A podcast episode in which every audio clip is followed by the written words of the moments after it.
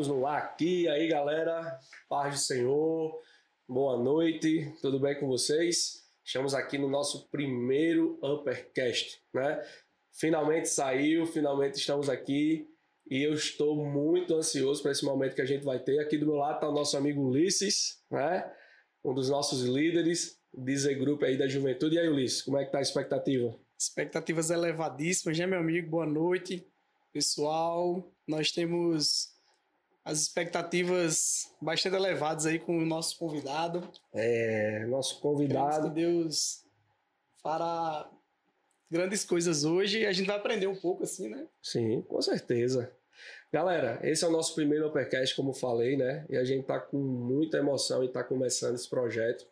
E a gente vai ter vários, várias formas, né, Ulisses, de, do nosso podcast. A gente vai ter podcast de entrevista, vai ter o que mais, Ulisses? Nós teremos podcast temáticos com assuntos de relevância para a nossa geração e a gente vai estar sempre batendo um papo e conversando um pouco sobre coisas que fazem parte do nosso cotidiano, que, que nos afetam.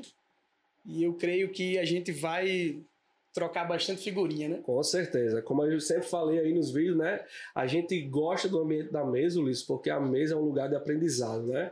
É onde a gente fala de testemunhos, a gente acredita também nas trocas de experiência e a gente vai também estar tá tratando aqui sobre assuntos, sobre a Bíblia. E já comenta aí no chat.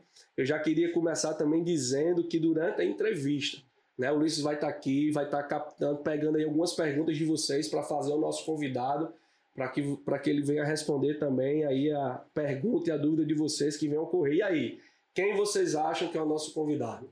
Meu Deus. Bora ver se essa galera acerta no chat aí, bora, que eu estou acompanhando aqui no chat. Eu quero ver se vocês aí adivinham quem é o nosso convidado de hoje, né?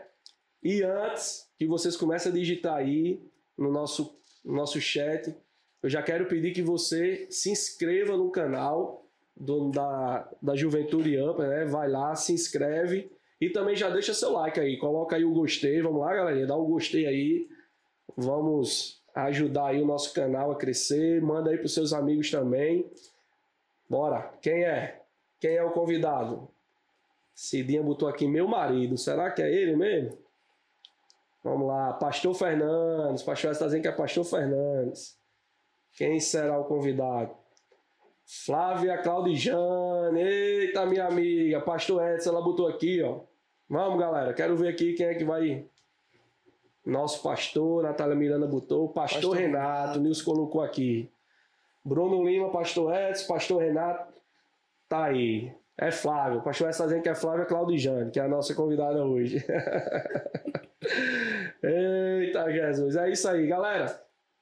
Se inscreve aí no nosso canal, bota aí o gostei. A gente vai começar aqui agora. Eu vou apresentar o nosso convidado hoje. E antes, quero dizer, ó, gostaram da canecazinha aqui, ó?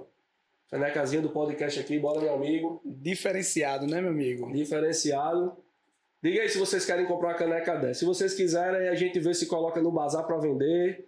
Bota aí também no chat se vocês querem comprar a caneca aí do Uppercast. Se vocês quiserem, Rodolfo, se for vender, Fala eu já aí. vou garantir a minha já, viu? Garanta já sua, garantido amigo, já. Porque aqui a edição é ilimitada, não é limitada não. Galera, vamos lá. Vamos começar o nosso podcast mesmo para valer. E eu quero chamar convidado ele que há algum tempo já eu estou próximo, tenho caminhado com esse cara que é incrível acho que mais de 10 anos, tem 10 anos que eu conheço Débora, então antes disso, e por muito tempo eu compartilhei mesa com ele, tenho é, aprendido muito com ele. E uma coisa que nos motivou, né, Ulisses, a gravar esse podcast é assim, a questão da história, né?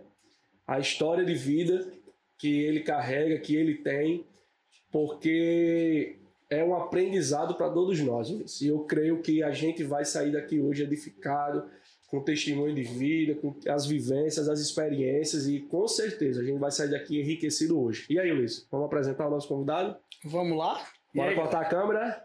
3, 2, 1. Corta a câmera aí agora. E aí? Meu pastor Edson. Meu, meu Deus. Deus! Olha aqui, meu pastor. E aí, meu pastor, tá preparado? Preparado está o meu coração. Meu Jesus amado. Tá vendo aí, ó? Quem colocou o pastor Edson acertou, hein? Errei, cara, que eu tinha dito aqui que era pastor Fernandes, ó. No... Tentando enganar o povo, pastor. Ludibriar o povo aí, né? Pastor Edson, seja bem-vindo ao nosso primeiro Uppercast. Meu Deus, que prazer receber Maravilha. o senhor aqui. Episódio e... 01. O episódio 01, né? E, pastor, a nossa ideia aqui do nosso primeiro Uppercast foi realmente um podcast de entrevista para que o senhor conte a sua história, né? É, quando a gente começou a montar o projeto do Uppercast, foi a primeira coisa que me veio à mente da gente registrar a história do senhor. Né? Porque a nossa igreja tem recebido muitas pessoas, muitos jovens, e muitas das vezes eles vão conviver com a gente, mas não vai ter a oportunidade de sentar na mesa com o Senhor, como eu tive esse privilégio muitas das vezes, e ouvir do Senhor, né? Histórias de sua vida que me acrescentou, e eu tenho certeza que vai acrescentar a quem assistir esse podcast lá para frente, vai ficar registrado no nosso canal. E eu queria que o senhor já começasse falando assim, lá do começo mesmo. De onde é que o senhor veio, a tua infância, como começou tudo, como era a tua casa, a, a tua família, quantos irmãos tinha, lá desde pequeno. Vamos lá? Rapaz, agora a gente tem que ir longe, né? É, Ulisses. O senhor é um cara novo, vai voltar é só pouca verdade, coisa, né? É verdade. Então, é... meu pai é, o... é um José da Silva, José Martins da Silva, né? Então, sou de uma família Silva, como quase todo brasileiro. A minha mãe, Adna Moreira Silva também, né? Pegou o Martins de papai emprestado. Eles se conheceram na igreja na década de 60, se casaram e em 1971 eu nasci, eu sou o primeiro filho de três filhos de papai e mamãe, né? Eu tenho mais dois irmãos. Eu tenho o Sérgio, que é mais novo do que eu, cinco anos mais novo do que eu, e o Martins Filho, que é o caçula lá de casa, que são dez anos mais novo do que eu. Né? Então lá foi uma escadinha de cinco em cinco anos. Ei. Então nasci em 71, em 72. Aqui, nasci aqui em Natal. Em 72, papai foi transferido, Ulisses. Diga para onde? Para onde, pastor? Areia Branca, Ulisses. Meu Deus. Você conhece Areia Branca? Gente, Areia Branca é a minha terra. Pois Você é. sabia disso, Rodolfo? Yeah. Sou de Areia Branca, do interior de Areia Branca. Tá vendo aí? Meu Deus. Pois em 72 eu fui morar lá com papai e mamãe, Ulisses, e a gente morou de 72 a 75, né? É, portanto, nasci num contexto evangélico, né? Papai e mamãe já eram evangélicos. Aliás, mamãe nasceu no evangelho, né? Mamãe tem, completou agora 74 anos de idade, agora no mês de junho. A Adna capaz até de estar nos assistindo aí, que a gente mandou o link para eles. e eu já mando o cheiro, né, para papai e mamãe. E na verdade, a mãe de mamãe, vovó Nini, já nasceu no Evangelho, cara. Vovó já dorme no Senhor. Então, a história da nossa família, por parte de mãe, remonta aos primórdios do Evangelho aqui no estado do Rio Grande do Norte. Né? O meu bisavô, Francisco, né? Conhecia como vovô Chiquinho é, e vovó Ana, eles são é, da primeira geração de crentes da Assembleia de Deus aqui no estado do Rio Grande do Norte. Na verdade, eles eram presbiterianos, né? a presbiteriana já, já tinha aqui no, no estado, quando a Assembleia de Deus chegou, mas quando os primeiros pregadores pentecostais vieram pregar o evangelho, né, esse mover do Espírito Santo, esse fogo, eles, eles logo foram tomados por esse fogo Amém. na cidade de Nova Cruz. Que por sinal, Rodolfo, a cidade de Nova Cruz, eu não sei né, se, se as pessoas sabem, mas ela é, é na cidade de Nova Cruz onde foi construído o primeiro templo de alvenaria da Assembleia de Deus no Brasil. Meu Deus! Meu bisavô estava lá, né? Para a glória de Deus. E naquelas, naqueles primeiros anos, né, no início do século passado, é, os missionários, né, eles visitavam todo o país, né, pregando, e na casa da minha bisa, muitas vezes eles hospedaram os missionários. Né? Então, assim, a gente vem de uma, de uma família, né, que, por parte de mãe, que já de longos anos é, é, são pessoas que servem ao Senhor. Por parte do papai, não. Por parte da família do papai, né, ele foi a primeira pessoa de sua família a aceitar Jesus. Hum. Papai é nascido em Catolé do Rocha, na Paraíba. Veio aqui para Natal aos 17 anos de idade, praticamente apenas com a roupa do corpo.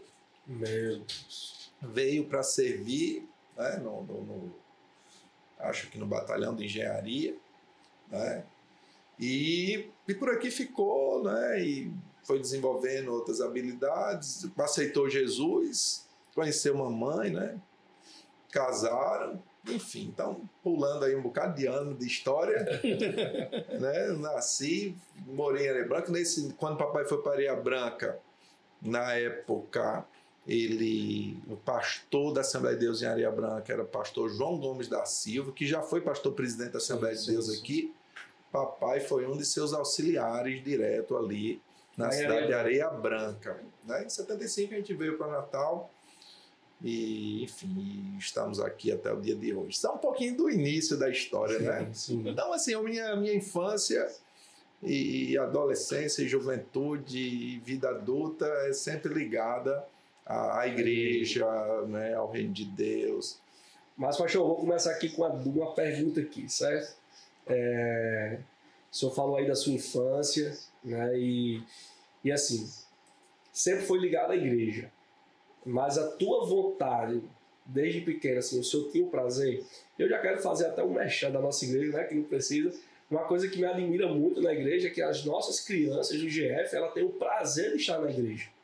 Os nossos pré-adolescentes, os nossos adolescentes, os jovens, a gente tem que ver um prazer de estar na igreja, né? Eu admiro muito, assim, vou citar um exemplo rápido, meu sobrinho Rafael, né?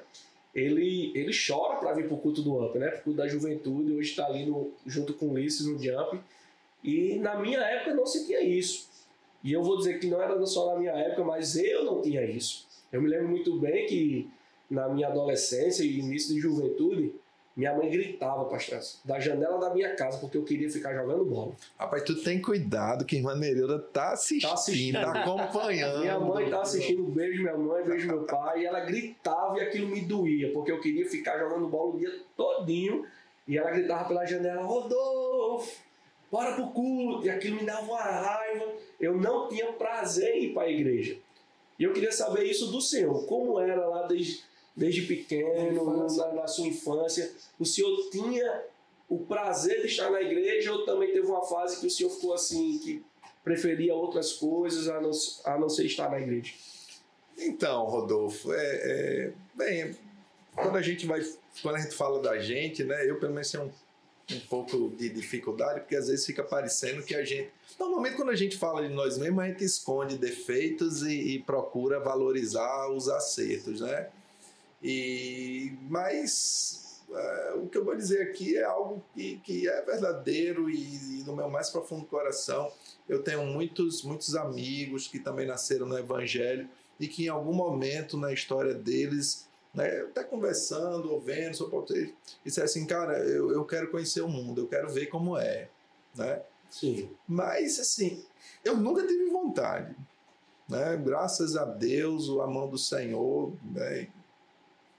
Por alguma razão, né? sei lá, é, eu nunca tive vontade de, de, de é, beber, né? sair para festas ou coisas do tipo, né? É, sempre tive assim muito temor do Senhor, talvez, né? Uma, uma, uma avaliação que eu faço, eu acredito que os meus primeiros anos de vida, é, a minha mãe, ela investiu muito depositando, derramando a, a palavra sobre a minha vida, né? Então as lembranças que eu tenho da minha infância, dos meus. A lembrança mais longe que eu consigo alcançar, uns três anos de idade, mais ou menos, minha areia branca, parece que eu estou vendo, né? Eu ali na, naquela casa, no quarto, né? É, de telha, sem ser forrado, né? Aquelas casas típicas de interior, que a parede não vai até em cima, né? Sempre é, vai até uma certa altura. Sim. E eu me lembro deitado na cama, mamãe deitada comigo, lendo a Bíblia ilustrada para crianças. Então, assim, ainda hoje, quando eu estou pregando, muitas vezes eu me lembro de, de histórias e de passagens que foram plantadas por mamãe. Legal. Pelos meus três anos, quatro anos. É, vocês não sabem o que é isso, mas pode olhar no YouTube depois, quando terminar o Uppercast. procura ver o que é fita cassete.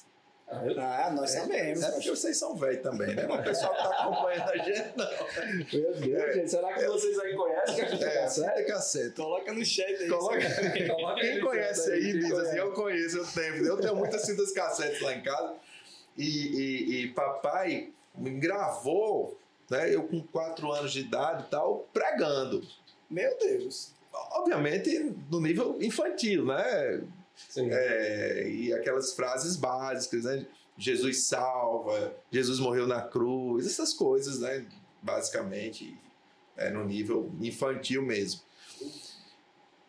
Quando eu comecei a servir no ministério, já com alguns anos e, e lendo né, sobre a formação do, do indivíduo, eu aprendi que na nossa vida, na vida do ser humano em geral, né, há o que os estudiosos chamam de janelas de aprendizagem.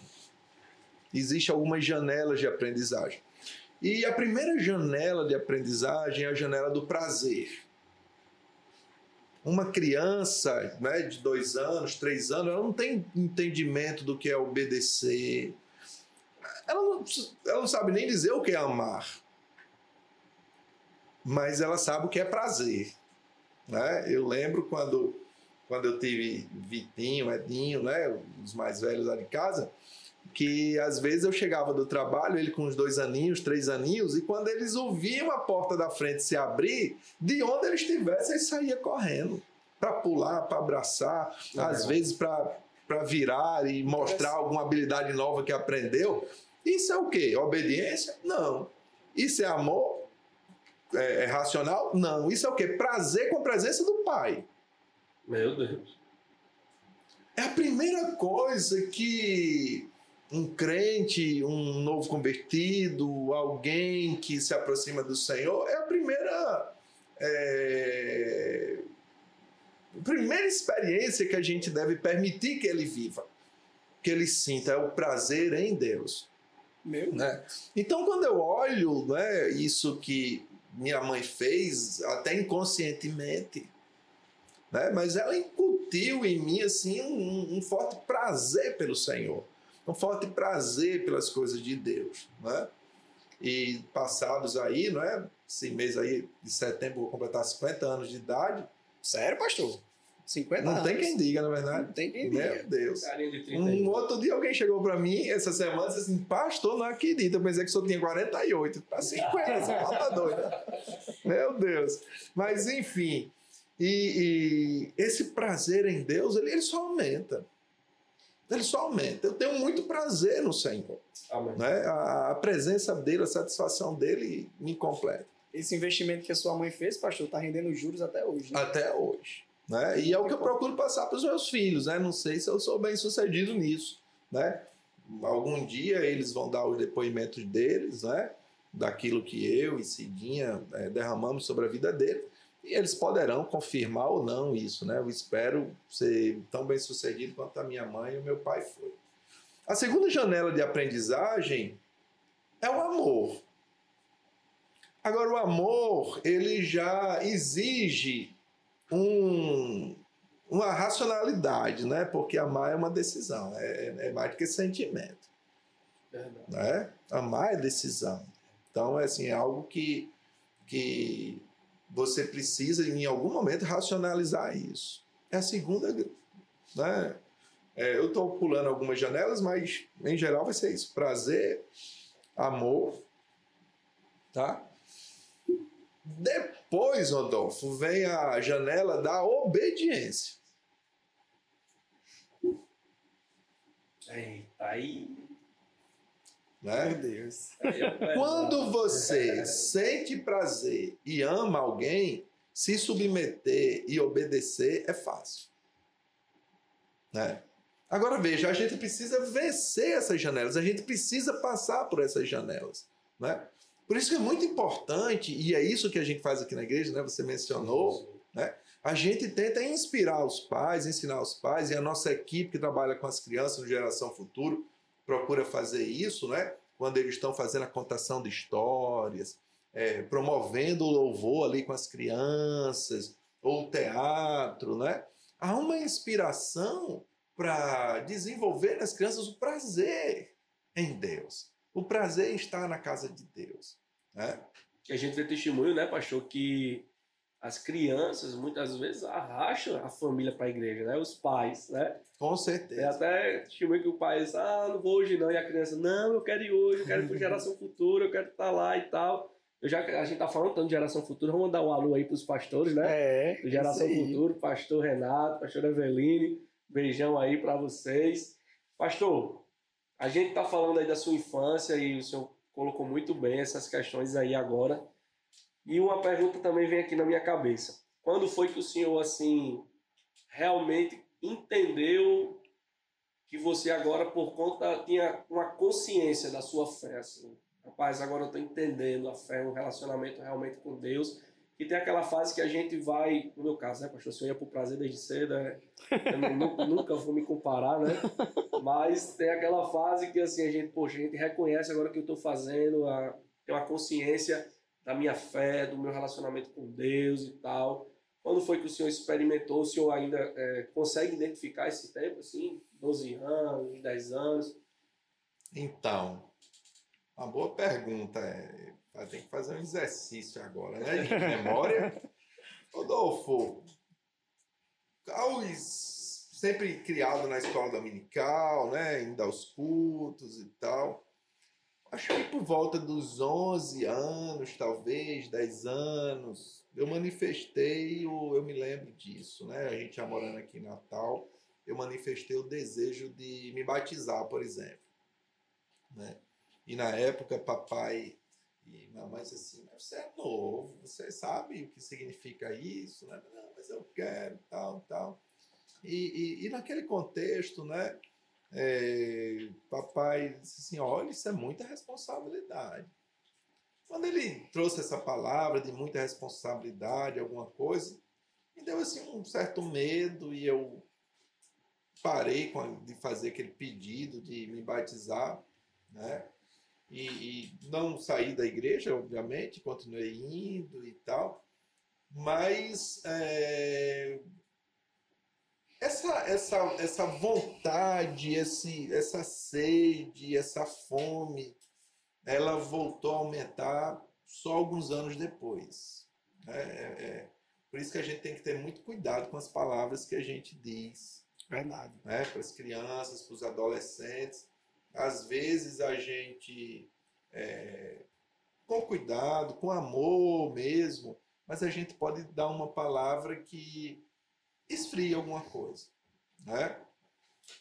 E por causa dessa questão do, do, do batismo, né, findou que durante alguns anos eu fiquei com isso, esse medo né, do, do batismo. E só vim, só, vim, só vim me batizar já próximo dos 20 anos de idade. Nossa. E só voltei a pedir o batismo quando depois de ter sido batizado no Espírito Santo. Meu Deus. É uma coisa que aqui na igreja, por exemplo, a gente tem o, o- curso de batismo, né? Como muitas Aham. igrejas Uhum. fazem também. E a gente chama a turma, os meninos, os jumpers aí, né? Os pré-adolescentes, Ulisses, e, e a gente ministra sobre a vida deles, sobre o entendimento do que é o batismo. As crianças ali no, na sala vermelha, com 11 anos, 10 anos, né, eles já começam a ter um, um contato com algumas palavras assim mais Substanciais, é, mais né? substanciais, né? E, e a gente vê pré-adolescentes aqui fazendo curso de batismo e você vai conversar com eles e pergunta e os meninos dão respostas É o entendimento poderosas. claro, né, pastor? que é entendimento claro. Né? Com entendimento, claro, sabendo o que é o batismo, sabendo o que quer da vida.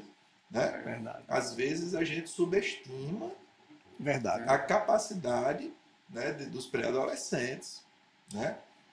E eu, eu, eu tenho como meta de vida inspirar, inspirar pessoas desde criança.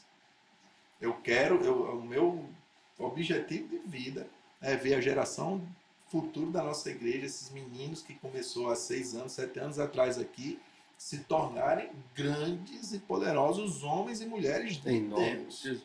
Agora, A gente vê que essa geração de jump, parte dos jumpers que tem aqui, Ulisses, eles passaram aí 5, 6 anos no GF. Né? Nossa igreja vai, vai completar 9 anos. Uhum. E a gente já vê alguns jumpers que são do GF, subiram do GF. E a gente vê a, a, a maturidade deles. Rafael é um exemplo, né? Seu sobrinho é um Sim, exemplo disso. Eles têm total noção do que é cultuar, né? É, exatamente. Eles têm total noção. No, no- nas reuniões do GF, eles, eles já sabem o que querem, né? Eles pedem louvores. Eles escolhem, dizem assim, ah, a gente quer esse aqui. A gente quer queimar. E quais são os louvores? É os que são cantados Na na, igreja. na igreja. né? Verdade. É, pastor, e, e uma coisa, acho que faz parte da vida, do contexto de todo cristão familiar, o culto doméstico, né? Eita, e aí, pastor? Tinha culto doméstico lá, que lá em casa, vou dizer, viu? Tinha um horário marcado, e não podia faltar, não. Várias vezes eu tentei burlar o sistema de culto doméstico lá na minha casa, né? Meu Deus, olha, tá vendo, gente, como eu era desviado, né? E, e meu pai e minha mãe ali saía catando as Bíblias na, dentro de casa, dava uma Bíblia para cada um, era o hino da harpa, aquele negócio todo lá. E como é que era esse contexto lá? A gente, a gente não fazia o culto doméstico todos os dias, né? Mas periodicamente, pelo menos uma vez por semana ou duas, tinha um culto doméstico. É, mas aquele bom hábito de orar antes das refeições, né? De orar antes de dormir, orar ao acordar. Isso acha válido, pastor, hoje, o culto doméstico. Com certeza, Antônio. Com certeza. Né? É muito importante. A gente vive um contexto é, difícil porque é, o pai trabalha, a mãe trabalha, às vezes o menino passa o dia na Na escola. escola. Né? Há uma dinâmica tão diferente em nossa sociedade, mas é, se a gente quer ter uma família vitoriosa, esse momento é muito importante. Né? É, a gente incutir nos nossos irmãos e irmãs, né? nos pais e nos filhos, o desejo deles terem, de fazerem o TQD, né? ter o seu devocional diário, né? o seu tempo de qualidade com Deus, né? e de, de, de conversar em família sobre esses temas, e isso faz toda a diferença.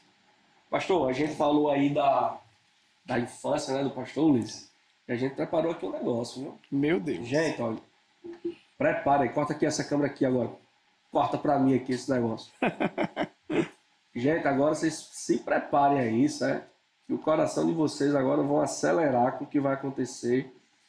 Porque a gente foi resgatar, viu, Luiz? A equipe se mobilizou A muito. equipe Fortemente. se mobilizou fortemente e a gente foi resgatar registros da infância do pastor, da juventude do pastor. Eita, agora lascou. E assim, são, são muitas emoções, Luiz. Foi quase Você um caça-tesouro, viu, Rodolfo? Com a caça-tesouro, né? Então, gente, olha, vocês vão conhecer agora uma versão do Pastor Edson que vocês nunca viram em nenhum canto. E se algum jovem se acha hoje estiloso, saiba que o Big Boy já deu aula lá atrás, certo? Ele deu aula de moda e de estilo, meu amigo. Rapaz, eu acho que tem gente que vai ser disciplinado hoje. Não, não faça isso não. Mostra aí, Pedrinho, a primeira foto. Bota aí pro pessoal que tá em casa. Não, Pedrinho, assim não. Espera aí que o meu operador bota aí. Olha aí. A foto. E agora me diga uma coisa, agora que eu tô vendo o pastor Edson criança segurando o telefone, era um costume da época, pastor Edson? As Fazer mães tirarem. É, aí. porque assim, eu tenho uma foto dessa. Com certeza. Tu, tem uma, tu tem uma foto dessa com o telefone? Eu acho que eu tenho, Rodolfo, mas isso é um costume também de uma pessoa, tipo assim, já adepta à tecnologia, por que né? será que o telefone na época não era pra qualquer um e era uma forma de. né, Verdade, assim, de. telefone, né? Verdade.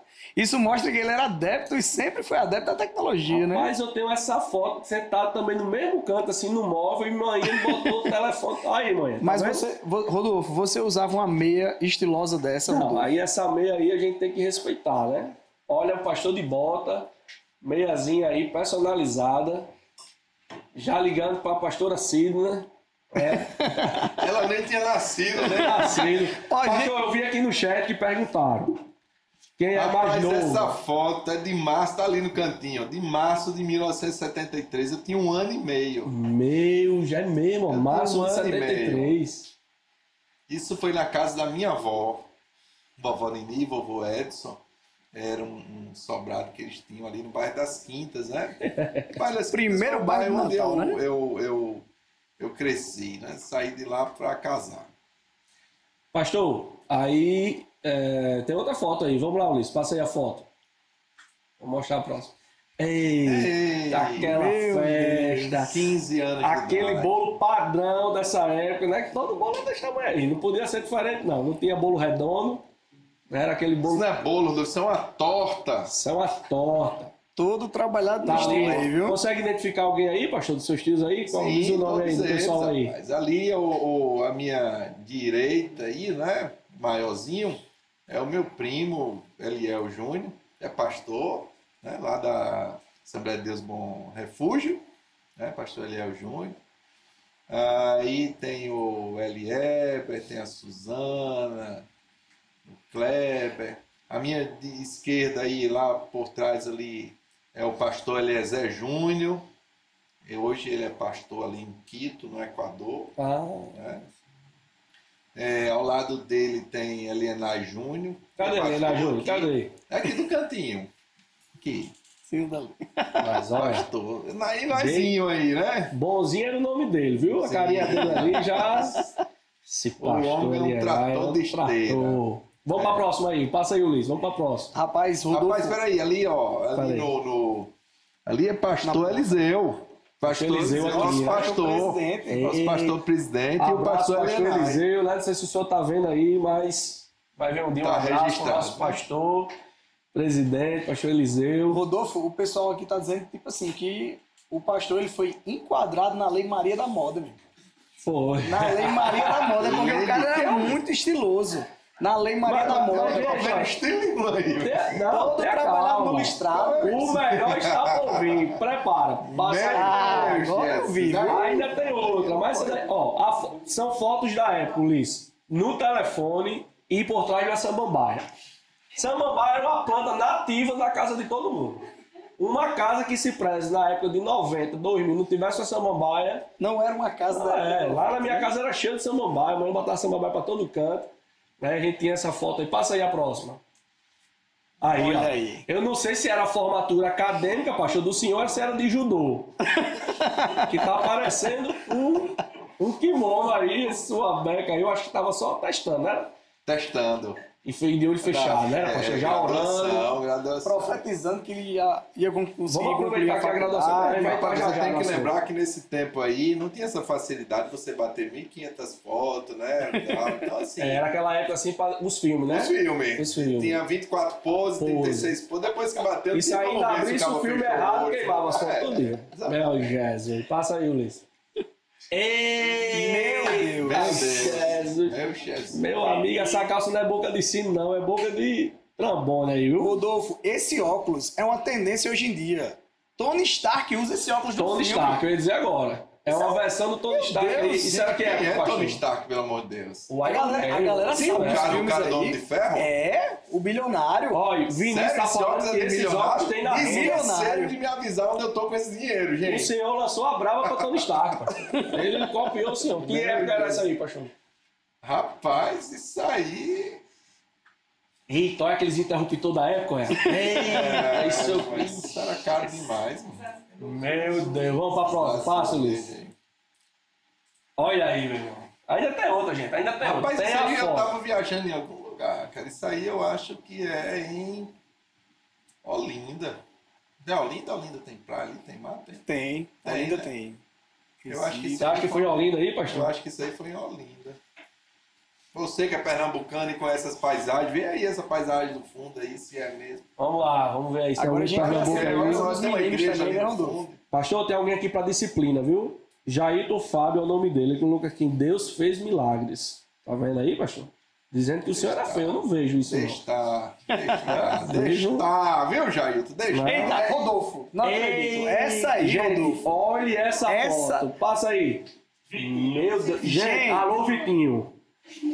Os, os runners, eles pensam que eles são estilosos. Olha isso. Os uppers pensam que são estilosos. Meu amigo, Até os nem tinham jumpers nascido. pensam que são estilosos. Boné, já tem boné aí? Mas boné aí? ninguém consegue Produção, bater isso não. Rodolfo.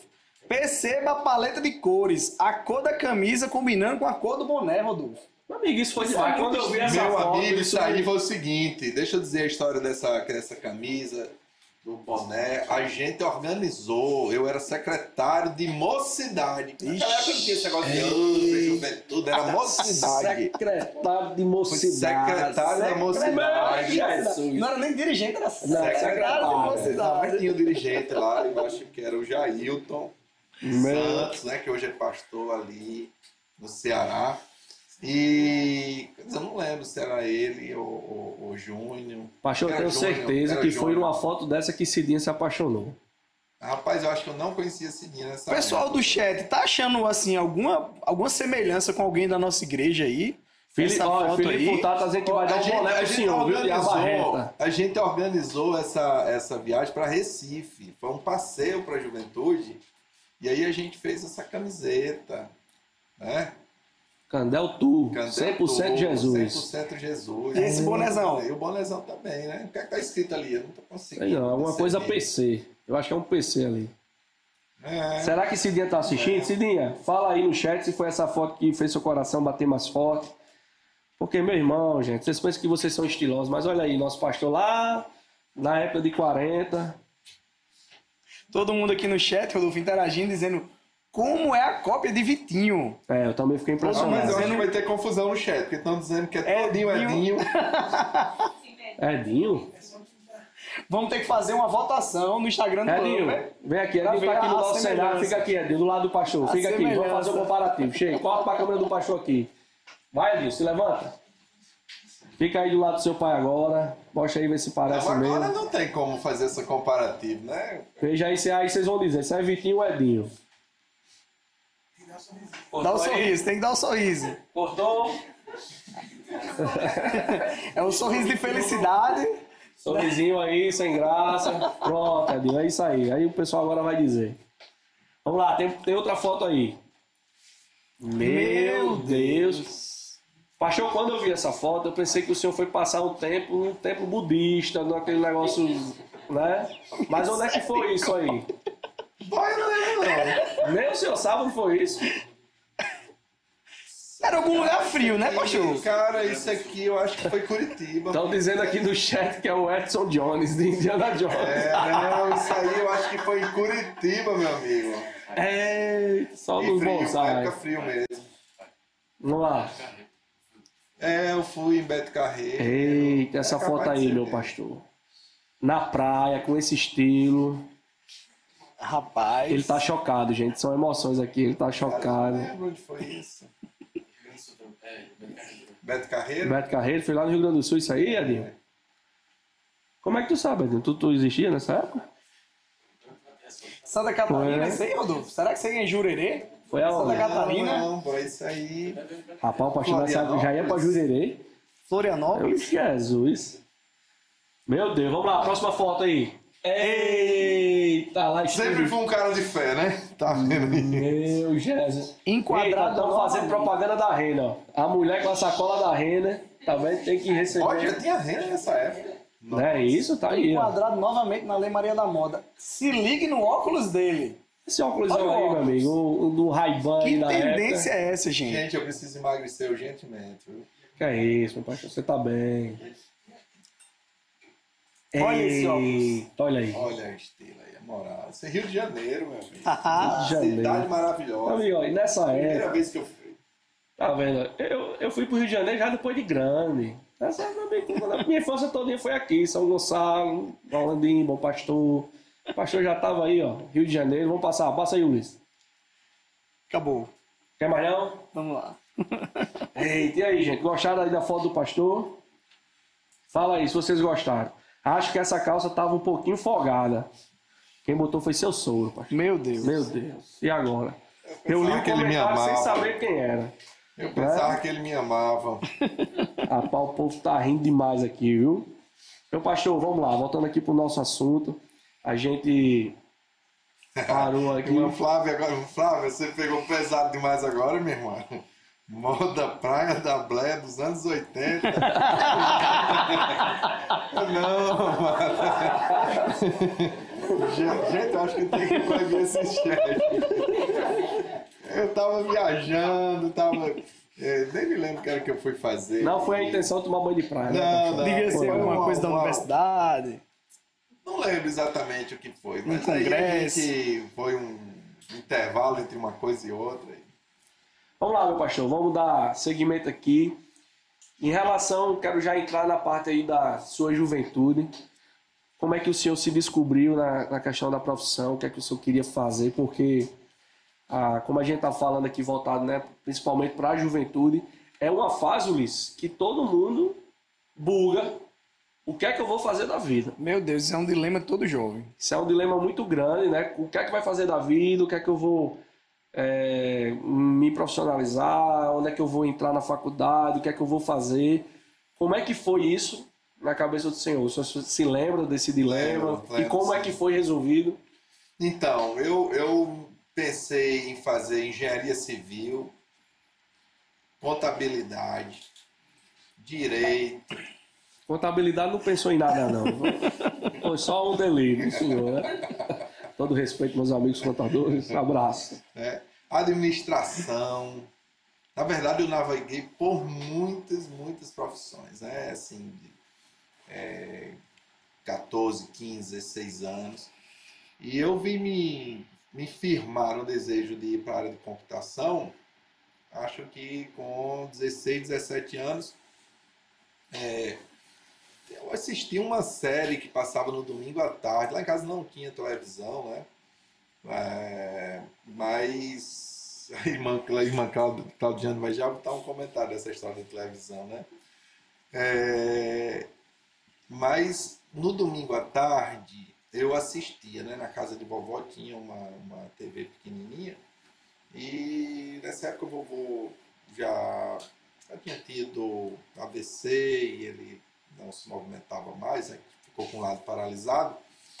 E eu assistia uma, uma TV pequenininha que passava na, na, na TV um seriado chamado Águia de Fogo.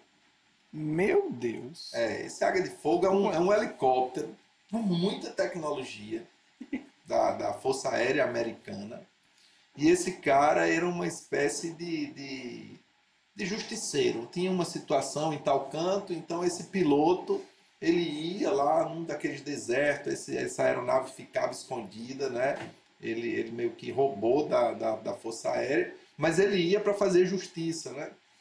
E, e tinha muita tecnologia. E eu comecei a, a gostar de tecnologia, né? assistindo essa série. Né? E mais ou menos nessa época teve um outro seriado que passava todo domingo à tarde, chamado Automan. Automan. Era, e, e- e era, aí já aparecia computador. Né? E esse Automan era uma espécie de, de, de inteligência artificial, talvez, ou precursor disso, né? E aparecia inclusive o cursor, né? Tinha um auxiliar dele que era o cursor. E o que ele precisava, o cursor ia lá e desenhava, né? Um carro, uma moto. Então eu- eu comecei a ter paixão por computação, né? Nunca, nunca tive um computador até então, nunca nem tinha visto um, na verdade. E, e aí, quando entrei no pré-vestibular, né, a gente fez o, o teste vocacional, de fato, as áreas que, que foi identificada para mim eram exatamente as que eu imaginava: administração, engenharia, essa parte de cálculos, computação. É, em 1988, foi o vestibular para a terceira turma de ciência da computação aqui da, da UFRN. Né? Um, um vestibular muito concorrido, muito concorrido. É uma concorrência é, no nível de medicina, de direito, né? E eu me inscrevi para fazer computação, sem a menor ideia do que era programar, sem a menor ideia do que era computador, apenas por paixão. Né? E seus pais lhe incentivaram? Papai me incentivou muito para fazer direito ou medicina, né? Eram os cursos boa, tradicionais, os né? cursos tradicionais, né? Como toda boa família que vem do interior, né? Sempre quer ter um filho com direito, outro para medicina e um padre. né? é, então, mas enfim, mas me apoiaram, né? Sem dúvida. E foi assim muito ralado, na verdade. É, mas Deus me deu graça e olhando hoje para trás eu vejo como foi é, importante essa decisão para minha vida, não apenas profissional, mas para minha vida ministerial. Né? Quando eu entrei em ciência da computação, na igreja havia muitas pessoas que tinham certeza que o computador era coisa da besta. Meu Deus. Ai, Então, a, a primeira congregação né, da época da Assembleia de Deus que teve um computador foi a, a Igreja de Candelária. E eu fui, foi na época que eu saí do Tempo Central e fui para Candelária e fui ajudar exatamente a, a usar o computador. Né? Então, tive a oportunidade de, de contribuir em muitos setores da igreja, muitos ministérios, justamente por causa dessa habilidade. E como a Bíblia é verdade, né? quando a gente negocia os nossos talentos para o reino de Deus, a gente ganha outros talentos. Isso aí é uma, é uma lei. Se você, se Deus te dá talentos e você negocia eles no reino, você recebe outros. E esse tempo em que eu estive servindo, né, com essa minha, minha habilidade profissional que eu estava é, conquistando, eu ganhei muitas outras habilidades, né, termos de organização, administração, planejamento, né, visão de, de igreja. te ajudou na carreira ministerial. Totalmente. Pastor, e, e antes de, de. Pode dizer, Luiz. E acabou sendo um diferencial, né? Porque Sim. como ele, ele viveu a transição da internet, né? Ele entrou em 88, que o senhor entrou no curso. É, Na verdade, 89, né? 89, 88 eu fiz né? o terceiro ano e 80, eu fiz vestibular e em 89 eu entrei na faculdade. Sim. Isso foi, total, foi um total diferencial, como o senhor falou, né? As igrejas Sim, a internet Pensavam- ela veio depois, né? A internet se popularizou depois, né? Em 90, 96, 97, né? já perto dos anos 2000 foi que ela começa a se consolidar. Né? E o seu primeiro computador?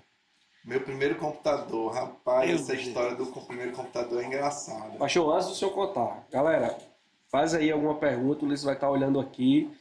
Vamos interagir também. Eu queria que o pastor respondesse aí algumas perguntas de vocês. Alguma dúvida aí nessa área aí da vocação dele. Vamos, vamos preparando aí as perguntas, que a gente vai, o Ulisses vai separar aqui. Vamos lá, pastor. Primeiro computador. Então, aí a gente, é, é, é, na universidade, não tinha essa, essa profusão de computadores. Hoje em todo canto tem computador, né? É, Em cada casa tem um, praticamente, dois, três, enfim. É, naqueles anos, não. A gente tinha um, um- na, na UFRN, tinha o Laboratório Central de Micros, que era um grande laboratório que tinha na Biblioteca Central, ali na Zila Mamed. Então, Aonde, a Biblioteca Central da Sim, Universidade. sim. Então lá tinha uma sala, né, no subsolo, que é onde foi montado o primeiro, acho que o primeiro laboratório de micros da universidade. Passar essa liberada a todo mundo. computadores é, Corisco, produzido aqui em Pernambuco, se eu não me engano, de 8 bits, sem. HD, com 640k de memória e um drive para disquete de 5 e 1 quarto. 5, De 1 4. quarto polegada, né? Eu peguei a época do 3, 3, 3 e 1 meia. 3 3 e 1 meia polegadas. Já era um disco mais rígido, né? A, a capinha dele. O 5 quarto era flexível. E a gente concorria com todo mundo, né? Tinha que reservar horário. O início foi bem ralado, bem difícil. Né? Eu tive muita dificuldade inicialmente para entender essa, esse negócio de algoritmo, de programação. E tive que me esforçar muito mesmo para poder entender essa, essa lógica, né? Mas desarmei em relação a isso, né? E Deus me abençoou demais. Antes de terminar a faculdade, já estava fazendo estágio, fui, fui contratado é, como terceirizado na Petrobras, desenvolvi sistemas para escritórios de advocacia, sistemas para contabilidade, sistemas de controle de biblioteca, né, sistemas para controle de igreja. Né, eu desenvolvi, tive a oportunidade de, de, de desenvolver bastante coisa. Né? Dei aula de para alunos de ensino fundamental e médio, de, de microinformática, no Neves, no Salesiano, no Colégio Impacto ali da Sala Esperança. Tive... Aliás, eu montei o, o, laboratório do Colégio Impacto. O primeiro laboratório Nossa. foi eu que montei lá com acho que Jerônimo, o nome do, do cara lá. Era ali na Cidade da Esperança? Na Cidade da Esperança. Até eu acho que ali era. É, vim estudou lá, foi vir. Ele estudou lá. Legal, pastor. E aí a gente, o senhor falou aí, é, né, Ulisses, que o senhor meio que fez um teste vocacional. Se tiver alguma pergunta, me fala. Ok. Algum teste, fez o teste vocacional para te ajudar nessa escolha, né, da, da tua profissão, onde foi que o senhor se identificava mais e tal. E agora eu quero entrar assim numa parte né, chave aqui do nosso bate-papo mesmo. E o propósito? E o chamado? Como é que foi esse teste vocacional? Como é que. Quando foi que o senhor entendeu? Será que o senhor entendia desde pequeno já? Eu fui chamado para isso, desde já o senhor já conseguia identificar por quê? Porque eu conheço pessoas que, sim, que conhecia, que desde jovem, assim, logo cedo, identificou que Deus tinha vocacionado ele para um, um pastoreio como é que foi na vida do senhor, né? Como é que foi esse teste vocacional, né, para esse chamado e qual era a sua perspectiva naquela época? Qual era a tua visão a respeito disso? Então, Rodolfo, hoje olhando para trás, eu consigo, hoje, desde algum tempo, né, olhando para trás, eu consigo imaginar alguns episódios na minha vida que já indicavam esse chamado, né? É, Claro que eu não tinha a noção exata disso, né? talvez nem tenha ainda hoje. Mas é, olhando para trás, eu me lembro, na minha pré-adolescência, de sonhar, de ter sonhos. Né? Eu sonhava ministrando, né? E, e, um dos primeiros sonhos que eu tive foi ministrando numa sala de aula para adolescentes. Que legal. Né? Teve, que legal. Cara, e o, o, o, e o paradoxo de tudo isso é que eu era extremamente tímido. Hoje ainda sou um pouco tímido, mas na minha infância e adolescência eu era extremamente tímido. Eu não Até falava. Hoje, eu sou tímido também. Eu tenho esse... Você é meio travado, né? Sou, sou tímido. Ninguém acredita, mas Só que não. acredita.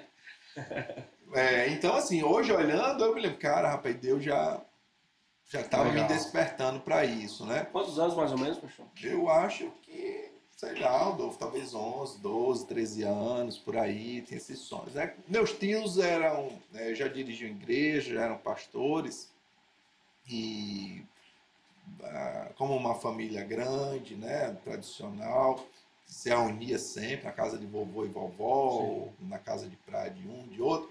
Sempre que a gente se reunia para alguma comemoração, ou um café, alguma coisa, eles sempre conversavam sobre a igreja né? E, e, uma coisa bacana, assim, que eu me lembro da, da, minha família, dos meus tios, é que o conversar sobre igreja, era, é, na verdade, não era conversar sobre igreja, era conversar sobre Bíblia. Legal. Né? É, eu, eu, eu amo a minha família, cara, e eu amo essa particularidade dela, né? Que o, os meus tios, né? Eles são apaixonados pela palavra. A grande maioria são pastores, né? Pastores, Todos são pastores né? E dos meus primos, assim, já tem uma imensa, um número razoável de pastores também. Pastor, deixa eu fazer um adendo aí nessa colocação agora. Essa questão do pastoreio na tua família, em relação dentro dessa pergunta também de o senhor identificar o chamado para isso. Houve algum tipo de pressão em não. relação, não, não de familiares, sua mesmo, de enxergar e ver assim, todos os meus tios são, são pastores, e meu Deus, eu tenho que seguir isso aqui, é... ou não? Foi não, algo realmente. Não, totalmente natural. Não, foi mais uma inspiração, né, pastor? Nunca, Foi mais uma inspiração houve, do que uma pressão. houve. Nunca houve uma pressão, nunca houve assim um, sequer uma indução para isso. Entendi. Entendeu? Então, assim, o, o, que, o que havia era, quando eles se reuniam, né, tá conversando sobre textos da Bíblia, né, para dizer, rapaz, o que, é que você entende disso? Rapaz, e o culto de doutrina ontem, o pastor falou sobre isso. Aí ficava assim, a, reunião inteira era ali, prazer era aquelas esse, né? resenhas de, de família, mas sempre conversando sobre Legal. a Bíblia. E, e, e era muito comum também ter a reunião específica da grande família para orar, né? Para orar, para buscar o Senhor, né? Meu Deus. Isso era uma coisa que acontecia Constantemente. corriqueiramente. Enquanto vovô e vovó eram vivos, né? isso foi bastante comum. Então, sem medo de errar, pelo menos uma vez por mês tinha essa grande reunião de família. Né? Pastor, o senhor falou que desde os 11, 12 anos já, já conseguia, conseguia é, deslumbrar essa questão do teu chamado. Não, não, veja bem. Eu não. Eu tinha esse, tive esses sonhos, Sonhos. certo? É, quando a família se reunia para isso, o meu prazer era estar na roda dos adultos ouvindo. Isso. Né? Muitas vezes os meus primos iam brincar, alguma coisa, coisa de criança. Né? Legal. Talvez porque há uma diferença de idade entre eu e os meus dois primos mais velhos, né, Keila e Ariel Júnior, em relação aos outros. Eu acho que só depois de uns cinco anos é que veio uma leva de outros primos. Então tinha uma diferença de idade entre os três primeiros e o restante. É, talvez isso tenha contribuído um pouco também para não ter uma aproximação tão grande com os mais novos. Né? Então eu sempre estava ali interessado em ouvir as coisas. Então, veja, teve aquele lance de mamãe, né? Sim, ensinando lá da Investimento, Papa, né? ensinando, né? Pegando aquela tua Sempre, fala lá atrás, o senhor tinha prazer na questão da Prazer. meditação. né? Que foi aquela janela lá que o E senhor mais colocou. na frente eu comecei a amar isso. Né? Porque aí amar não é uma decisão. Isso. Então muitas vezes quando tinha aquelas situações de é, rapaz, os meninos estão saindo para ir brincar. Então assim, alguém vai sair com os primos para brincar e, a- e os mais velhos vão ficar aqui. E muitas vezes eu escolhi ficar com os mais velhos. Então isso aí já é escolha. E aí, eu quero até né? pegar o gancho. Agora veja, Adolfo, eu não tinha essa consciência de chamado, de propósito. O senhor tinha o prazer em meditar na palavra. estar de- lá, mas não. Assim, É. era uma coisa natural, entendeu? Não era algo que, cara, eu vou ser pastor, eu tenho um chamado. Não foi nada disso. Não foi nada disso. Seu Então, assim, eu, estava ali meditar eu vivi minha infância, vivi minha adolescência, né? Eu, eu até fiz a escola de música para tocar na banda de música, fiz a, a teoria musical, né? comecei a ensaiar sax, sax alto, né? É. Peguei o instrumento Olha aí, para Luan. começar, aí, Luan. né? E aí, quando, quando de fato iria começar a minha participação nos ensaios da, da banda de música da igreja, foi a época que eu passei no vestibular e aí meu curso era manhã, tarde e noite. Então, assim, eu tinha que estar totalmente focado nisso, né? Então ficou difícil eu manter a participação nos ensaios da, da banda. Tá? Então eu fui me dedicar na, na formação acadêmica. Pastor, e, e pegando o gancho aqui, Ulisses. Estão fazendo né? muitas perguntas Muitas aí no chat, né, aqui. Rodolfo? Felipe Moreira fez uma pergunta bem interessante. Não me permite escolher aqui na sua frente, meu amigo. Mas eu acho que vai caber aqui, boys. pastor, como o senhor está falando. É, lá desde os 11, 12 anos, o senhor já era um jumper apaixonado. Né? Tinha prazer em meditar na palavra, tinha essa decisão no coração do senhor. E como é que foi esse jovem Edson, apaixonado por Deus, na escola. Eu vou, vou até ler aqui a pergunta de Felipe, ele diz assim, quais os maiores desafios que o senhor encontrou na universidade? E aí eu quero estender um pouco aqui, Felipe, me permita aqui alterar um pouco tua pergunta, também na escola, Ensino né, médio. no né? ensino médio, e o que o senhor diria aos jovens hoje cristãos que estão na escola e na universidade? Como é que foi esse, esse fogo que queimava no seu coração do prazer pela palavra? Com certeza chegou na escola, uma realidade totalmente, Totalmente diferente da sua diferente. família. Como é que É. foi isso? No meu ensino fundamental, é, eu mesmo eu não tive muito esse conflito, porque o meu ensino fundamental foi numa escola adventista, né? Então, é, todos os professores eram cristãos, é, todo dia tinha aula de religião e era evangelho, né? Todo dia, a primeira aula tinha os primeiros 15 minutos de, de devocional. Tinha muitos crentes, né? Era um não só né? adventistas, mas é, de outras igrejas evangélicas. Eu não tive muito esse problema. Quando eu fui para o ensino médio, eu fui para uma escola católica e aí grande, né? Porque a, a escola do fundamental era menor e, e aí foi uma realidade bem diferente, né? E eu encontrei uma turma que tinha outras práticas, Uhum. né? É, Mesmo ainda de menores, mas os meninos davam jeito de ir para baladas, ter, né? Não era tão escrachado como é hoje, mas já era bastante desafiador. E eu tive que é, tomar algumas decisões difíceis. Qual foram as estratégias? Cara, eu acho que não tem estratégia nenhuma, cara. Só temos o temor do Senhor, fugir. Né?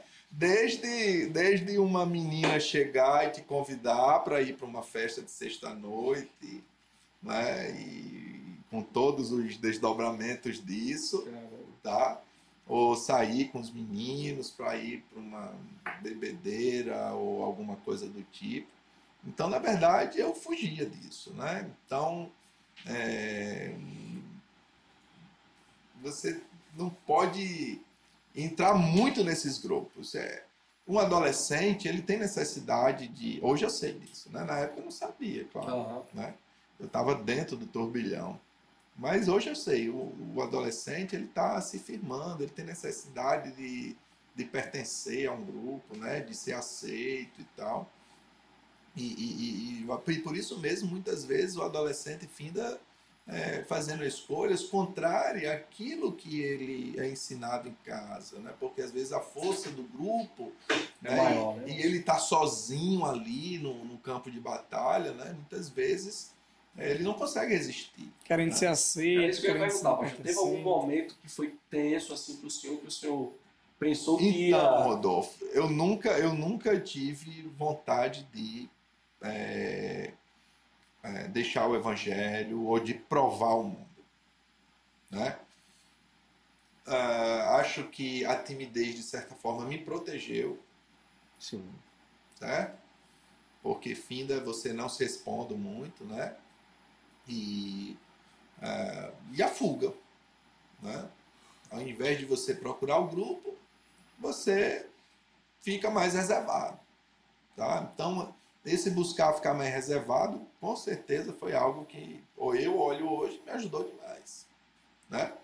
Então, como eu estava bem resolvido, digamos assim, né, comigo mesmo, então é, me ajudou a vencer essa fase. Né? Na, na universidade foi mais desafiador ainda. Foi mais desafiador ainda, é, porque na universidade eu encontrei um ambiente extremamente liberal, né? muito aberto ao sexo, muito aberto às drogas, muito aberto todas as facilidades possíveis imagináveis para você viver qualquer experiência que você quisesse. Né? Então, realmente, é, mais uma vez, eu me foquei em, cara, eu estou aqui para estudar. Então, é aquele trinômio: estudo, casa, igreja. Fica a dica aí. Estudo, casa, igreja. Eu não me arrependo disso, cara. Eu não me arrependo disso. Tá? É, você vai ser chamado de esquisito. Certeza. Vou- Vão te chamar de fanático, vão te chamar de fundamentalista, vão te chamar de um milhão de coisas, né? Hoje em dia, hoje em dia tem outros adjetivos É, aí. hoje em dia é pastorzinho. Não, hoje em dia vai ter muitos outros adjetivos, cara. Né? É. Vai ter muitos outros adjetivos, mas são escolhas. Né? Para blindar, pastor, assim, a mente, né? Eu, é, um- ni- ninguém, se, ninguém fica confortável num ambiente hostil, né? De ataque. Como é que o senhor poderia dar uma dica assim, para o pessoal blindar o coração, blindar a mente, para evitar, de certa forma, assim, um, é, não cair né, nessa pressão? O que é que o senhor poderia dizer? Rodolfo, é o, é o que a palavra, eu acho que esses textos que a gente está estudando atualmente em Tiago, na igreja, eu acho que ajuda demais, né? É, cara, tenha prazer em Deus. Ame ao Senhor de todo o seu coração, com toda a sua alma, com todo o seu entendimento, com toda a sua força. Ame ao Senhor com todo o teu ser. Ame-o acima de todas as coisas. Se você amar ao Senhor acima de todas as coisas, se o seu prazer é, é, é, agradar ao Senhor, é alegrar o coração do Senhor, cara, a gente é, a gente é, todo mundo é. Todo mundo comete algum deslize, né? É, é, mas se o nosso prazer é agradar ao Senhor, cara, 90% está resolvido, né? Pastor, e isso que o senhor falou é uma coisa é uma chave, gente. Porque não tem como, cara, como é que eu vou dizer pro jovem dar uma receita? Pronto, cara, porque que existe milhões de coisas que podem acontecer. É Pronto, verdade. O senhor, o senhor tocou num ponto bem, bem interessante. A, a, hoje, a gente vive uma geração que procura uma receita de bolo para vencer pecados específicos, né? Então é meio que, Rodolfo, qual é a receita aqui para eu vencer o pecado da, da pornografia? Quantos qual é passos é eu tenho que dar, né? Quais Quantos passos eu tenho que, que dar? para vencer aqui um vício de cigarro, de bebida. E eu sempre falo isso para os meninos, né? Ame o Senhor acima de todas as coisas. Eu, eu acho que não existe a receita para pecado específico. Existe a receita para o pecado. Aju ajuda você, por exemplo, o cara tá com um, um, um, problema de pornografia. Ajuda ele ouvir o testemunho de alguém que venceu, ou as dicas. Ajuda. Com certeza ajuda, é lógico, né? Uhum. Alguém que passou por aquilo, né, e, e, e, conseguiu superar, ou melhor ainda, né, está conseguindo superar, né, é muito importante, né? Você vê exatamente como, cara. Mas acima de tudo, cara, é a tua determinação de agradar ao Senhor, de temer o Senhor. Que é que o pregador diz lá em Provérbios? Né? Que o temor do Senhor é o princípio da sabedoria. Na verdade, o que muitas pessoas estão precisando é ter o temor do Senhor. As pessoas estão perdendo o temor do Senhor. Né? Essa é a grande verdade. Mesmo, mesmo no meio das pessoas que é, se consideram evangélicas, há muitas pessoas que perderam o temor do Senhor. Né? E o problema da nossa geração também, pastor, é que a nossa geração ela confunde temor com medo, né?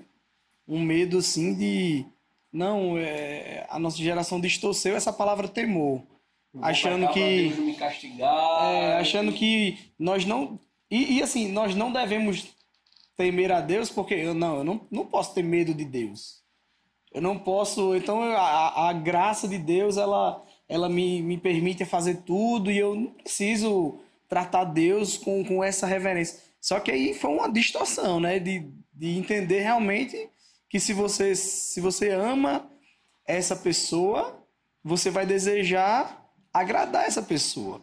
Então, se essa pessoa não se agrada com o pecado, você vai tentar de tudo para fazer com que essa pessoa é verdade você falou uma coisa muito muito legal aí Ulisses é, é, tem muitas pessoas tentando fazer Deus seu amiguinho né verdade então assim Embora, embora Deus possa olhar para qualquer um de nós assim e dizer assim, Rodolfo, meu amigo, né? assim como disse Abraão, meu amigo, Ulisses, meu amigo, Edson, meu amigo. Cara, eu acho isso incrível.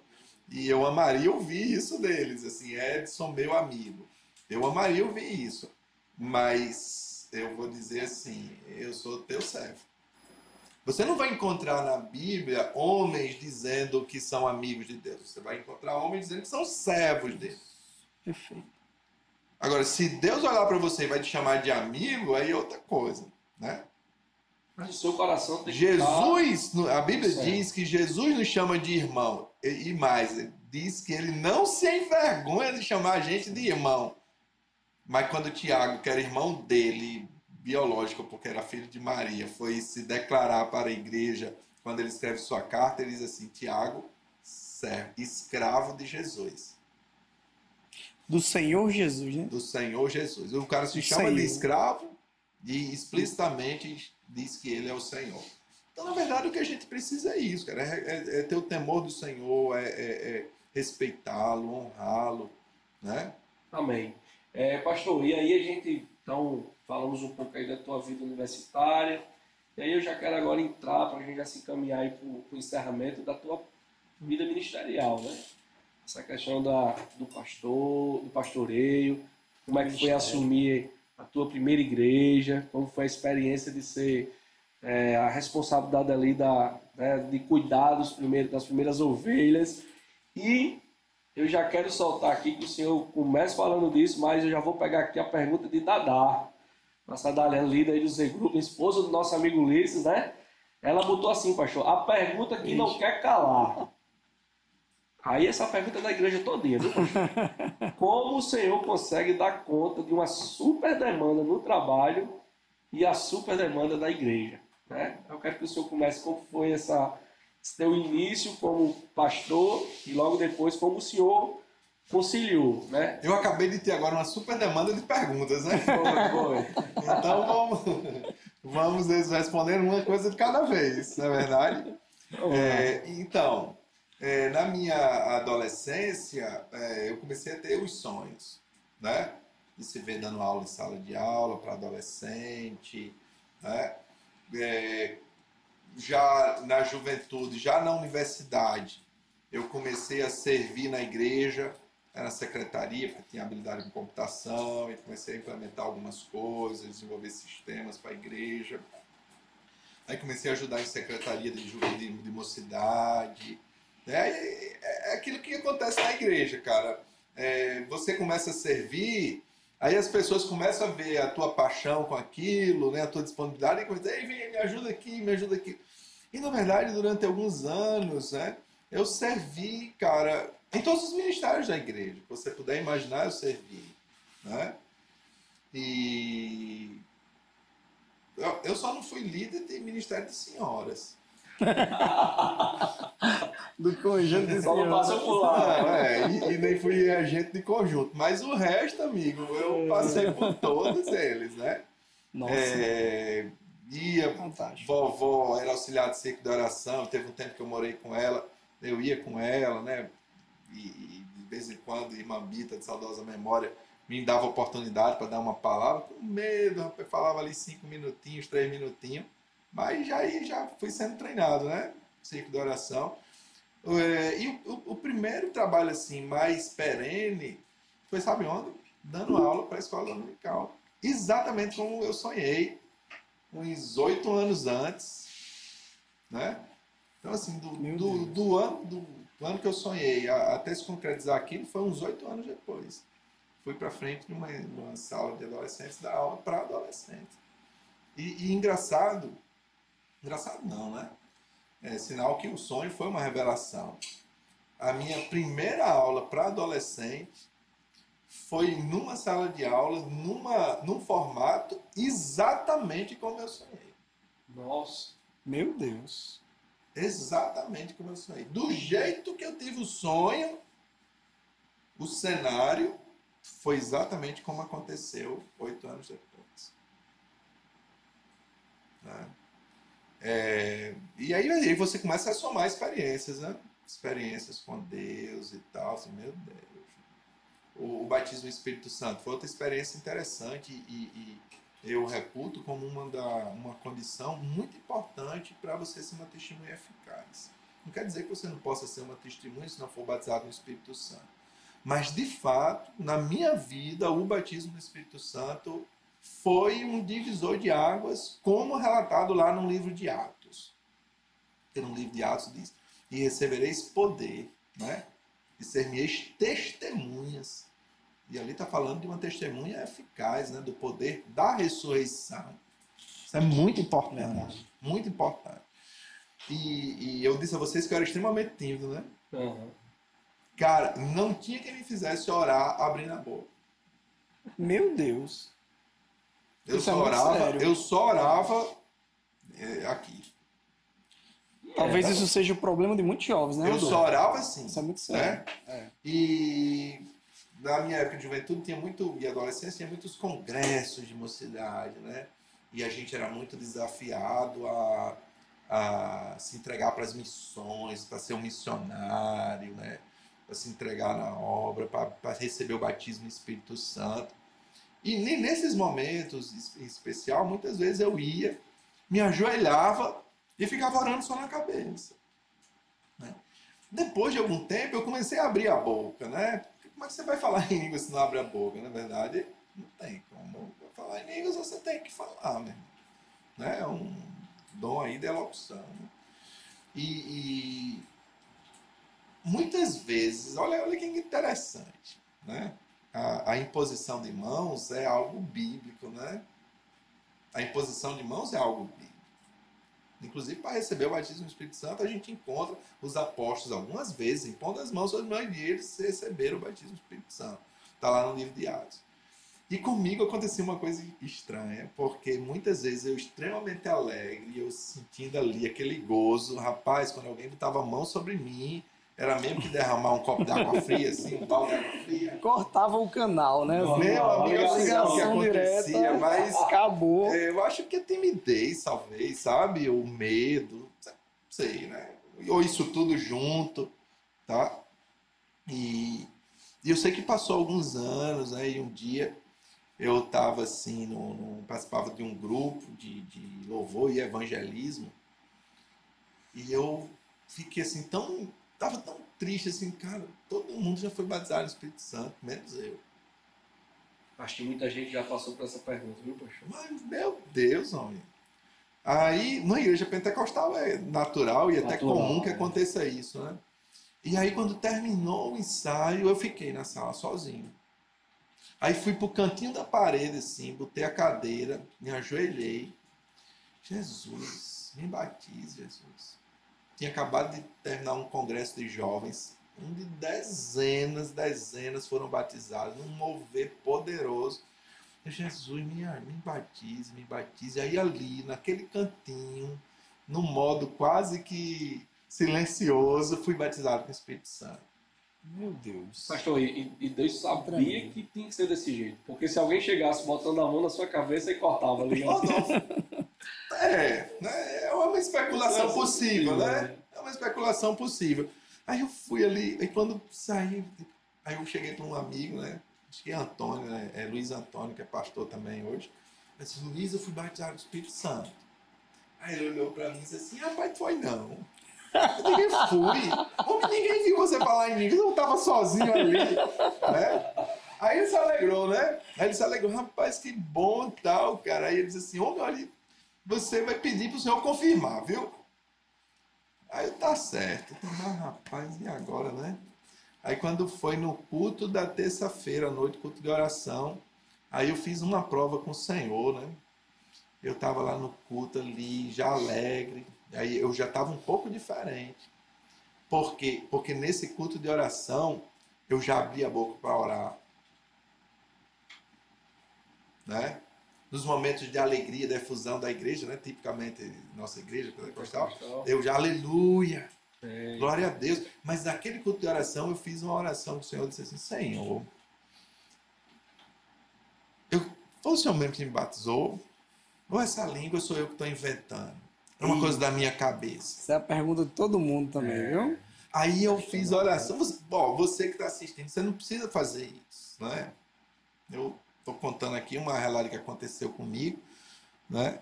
E eu disse assim, Senhor, se for o Senhor mesmo, batiza alguém hoje à noite aqui no culto de oração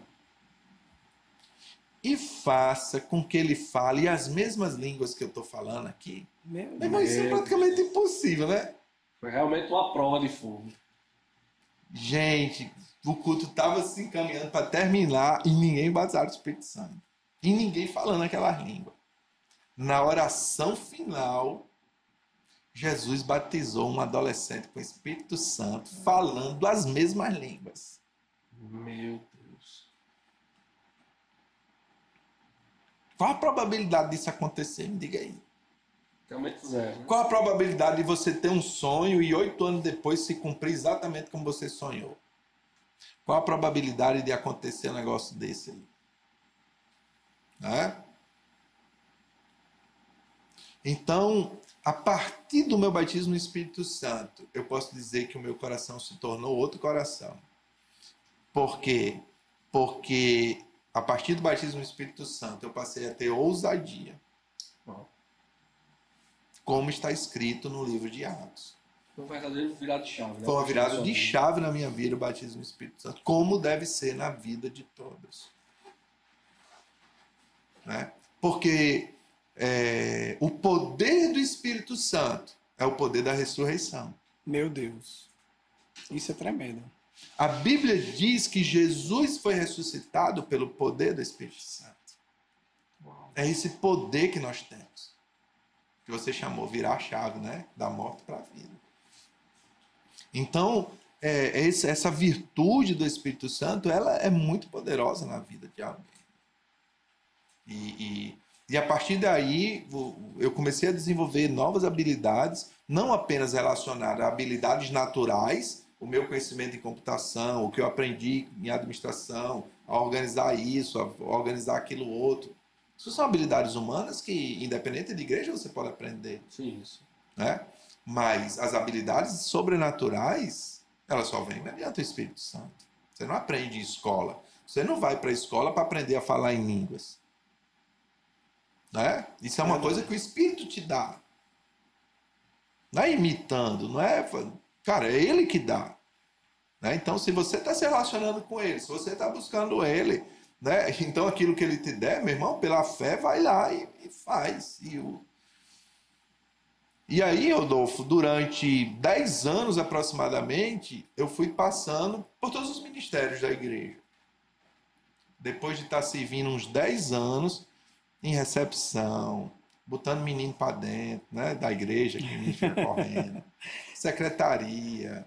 É, depois de 10 anos, aí eu fui, é, pastor Raimundo João de Santana me separou para dirigir uma igreja como diácono ainda.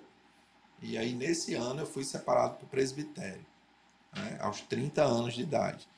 E, e eu amo, eu amo todas essas experiências que eu vivi, é, porque não teve queima de etapas, né? Quando a gente é mais jovem, às vezes a gente tem pressa, né? Quando eu comecei a servir, aí você, cara, aí, aí você começa a pensar, né? Rapaz, você é um presbítero, você é um pastor. Mas se a gente tem paciência em aguardar o tempo do Senhor, cara, isso faz uma diferença brutal. Brutal. Na igreja que eu participava, o processo de seleção para diaconato tem, tem um, algumas etapas que você tem que cumprir e tal, tal, né? E na primeira vez que eu fui chamado, né, ou fui cogitado para ser diácono e que criei expectativa para ser, eu nem fui chamado para reunião de consagração, né? Aquilo poderia ser uma frustração, né? Mas não foi. Na segunda vez eu comprei meu primeiro terno, a minha família inteira foi, era o primeiro neto que ia ser consagrado a diácono. E chamaram todo mundo, mas não me chamaram. A igreja super lotada. né? Passou batido. E eu passei batido. Né? Isso poderia ter sido uma frustração gigante, né? E mais uma vez a minha mãe exerceu um papel muito importante na minha vida, porque ela chegou com aquela palavra de sabedoria, dizendo assim: meu filho, Deus tem o controle de todas as coisas, Deus tem um propósito em todas as coisas. E aí eu me conselei, né, com a palavra dela, a gente ficou, fiquei um pouco triste na época, assim, né, chorei, mas descansei, nunca murmurei, nunca reclamei, nunca disse que era culpa de A, nunca disse que era culpa de B, né? Vi outras pessoas que aos olhos humanos eram neófitos ou não teria meu irmão, Deus tem uma história na vida de cada um, né? É, hoje, quando eu estou pregando, eu posso dizer com toda a autoridade dizer assim, assim rapaz, não evite se comparar, evite se comparar. Esse é um grande problema dessa, da nossa o, geração. O seu, o seu tempo, o seu momento vai chegar. Aquilo que Deus tem para sua vida vai acontecer. E quando acontecer, você saberá, cara, foi o melhor tempo. É. Então a gente não precisa queimar etapas, a gente não precisa acelerar. Deus tem um processo na minha vida diferente do seu, Rodolfo, diferente do seu, diferente de quem está nos acompanhando aí. Então, é, é, confia. Rapaz, Deus tem um propósito na sua vida? Tenho, amém. Irmão, então descanse. Então descanse. Né? Aí olha que interessante.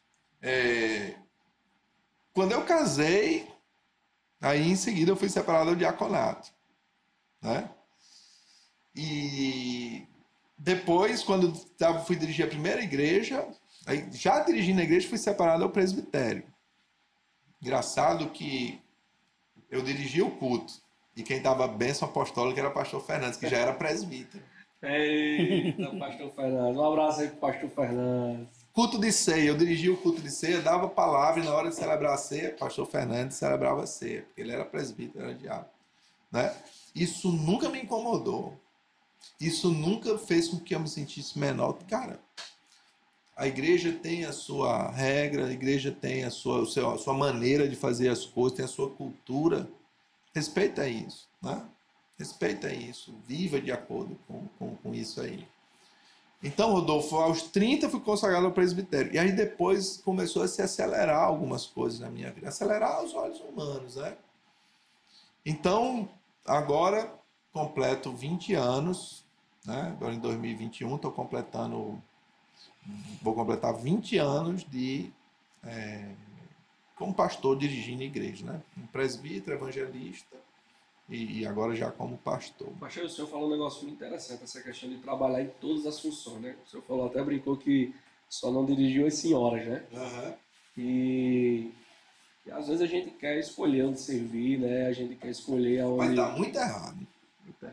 Como isso foi fundamental para o seu ministério, né? Dá muito sua... errado. Dá muito errado quem fica escolhendo. Na, a, na casa do Senhor, dá muito errado. A gente tem que aprender que serve a diferente voluntário, é. né, pastor? Você pode até se apresentar, e qualquer pessoa pode, deve fazer isso, né? Se ela tem, se apresenta ao teu líder de jovens, ao teu líder de adolescente, teu líder, teu pastor, é do louvor, pode até se apresentar, isso não, não tem erro nenhum. Você se apresentar e dizer assim, ó, eu tenho habilidade nisso, tenho habilidade naquilo outro, né? Tenho desejo de servir aqui nesse ministério. Não há problema nenhum em você se apresentar e dizer que quer servir aqui ou ali. O erro está quando o teu líder escuta e diz assim, ótimo, agora vamos servir aqui e bota no outro canto, que você não não estava imaginando. Aqui na igreja mesmo há algumas experiências incríveis, eu poderia relatar dezenas delas, vou relatar só uma. É, um casal muito amado nosso, de diáconos aqui da igreja, ele servia na, na nossa igreja lá no bairro de Pajussara. E aí se mudaram aqui para essa região aqui de Natal e se mudou para se congregar aqui conosco. E aí eles se apresentaram, pastor, estamos aqui. Lá eles trabalhavam como líderes do Ministério de Família. Quando eles organizavam, muito bacana lá e tal, né? Eu cheguei a ver algumas das coisas que eles organizaram. E quando chegou aqui, que eles se apresentaram, eu estou precisando de um casal aqui para a ornamentação da igreja. Vocês vão ser responsáveis por isso. Nunca tinham trabalhado com isso. E eles não negaram. Tá bom, pastor, a gente vai. Nem me disseram que não sabia de nada. Meu Deus. Aí foram.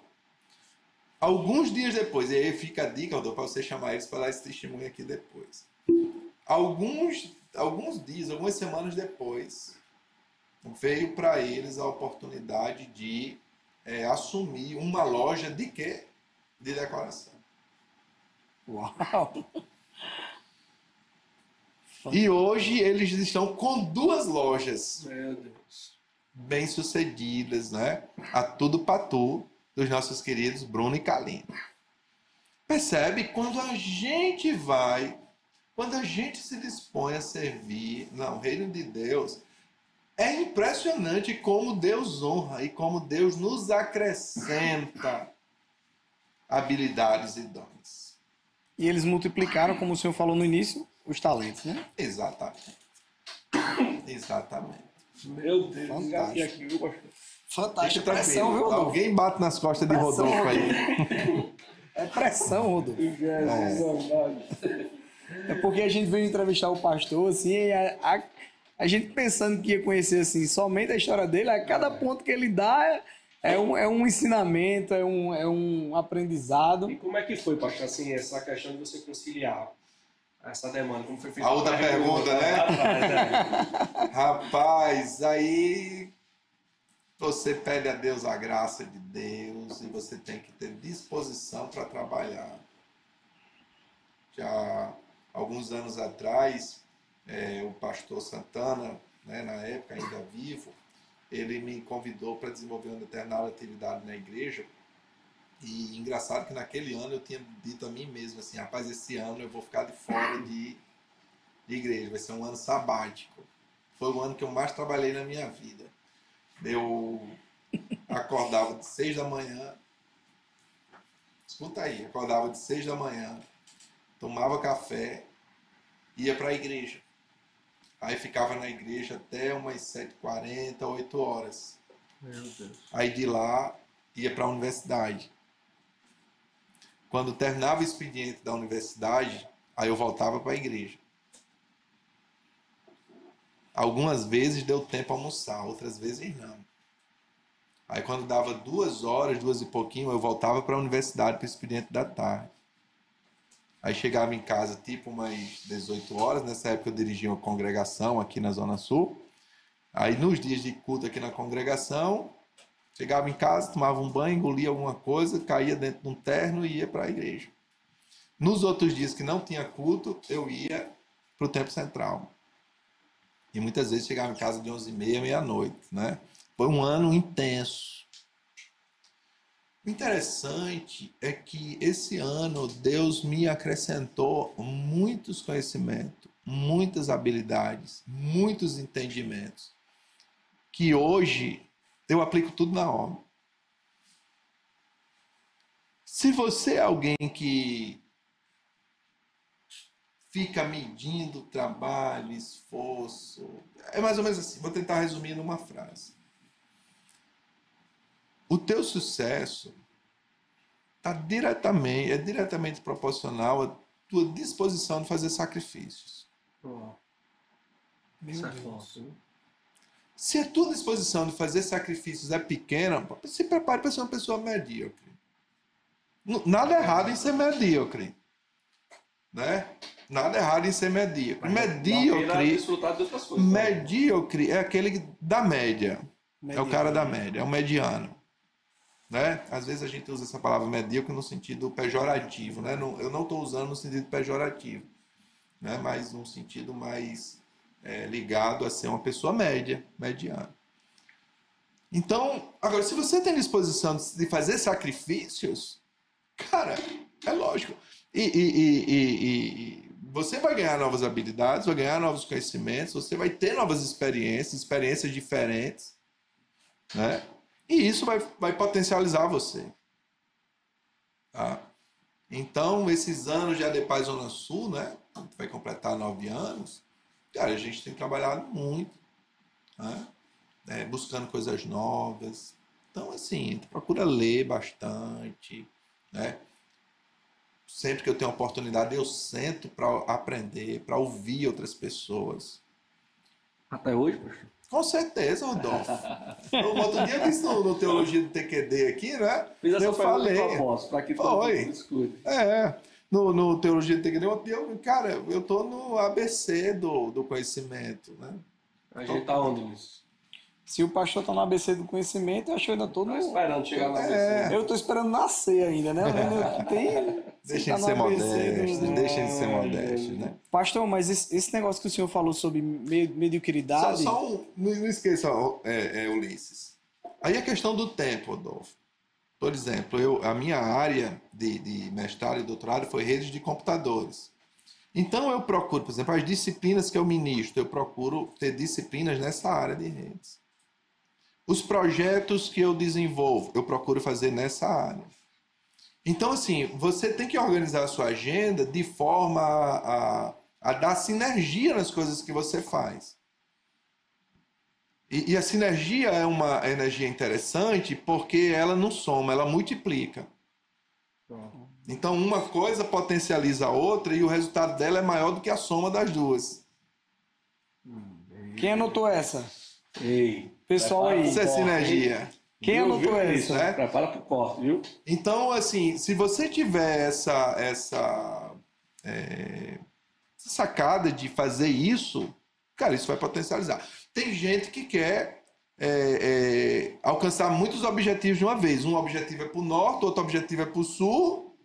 Cara, não dá para ir para o norte e o sul ao mesmo tempo. Vai gastar muita energia. né? Entendeu? Não dá para ir para o norte e para o sul ao mesmo tempo. Dá para ir em momentos diferentes, mas ao mesmo tempo não dá.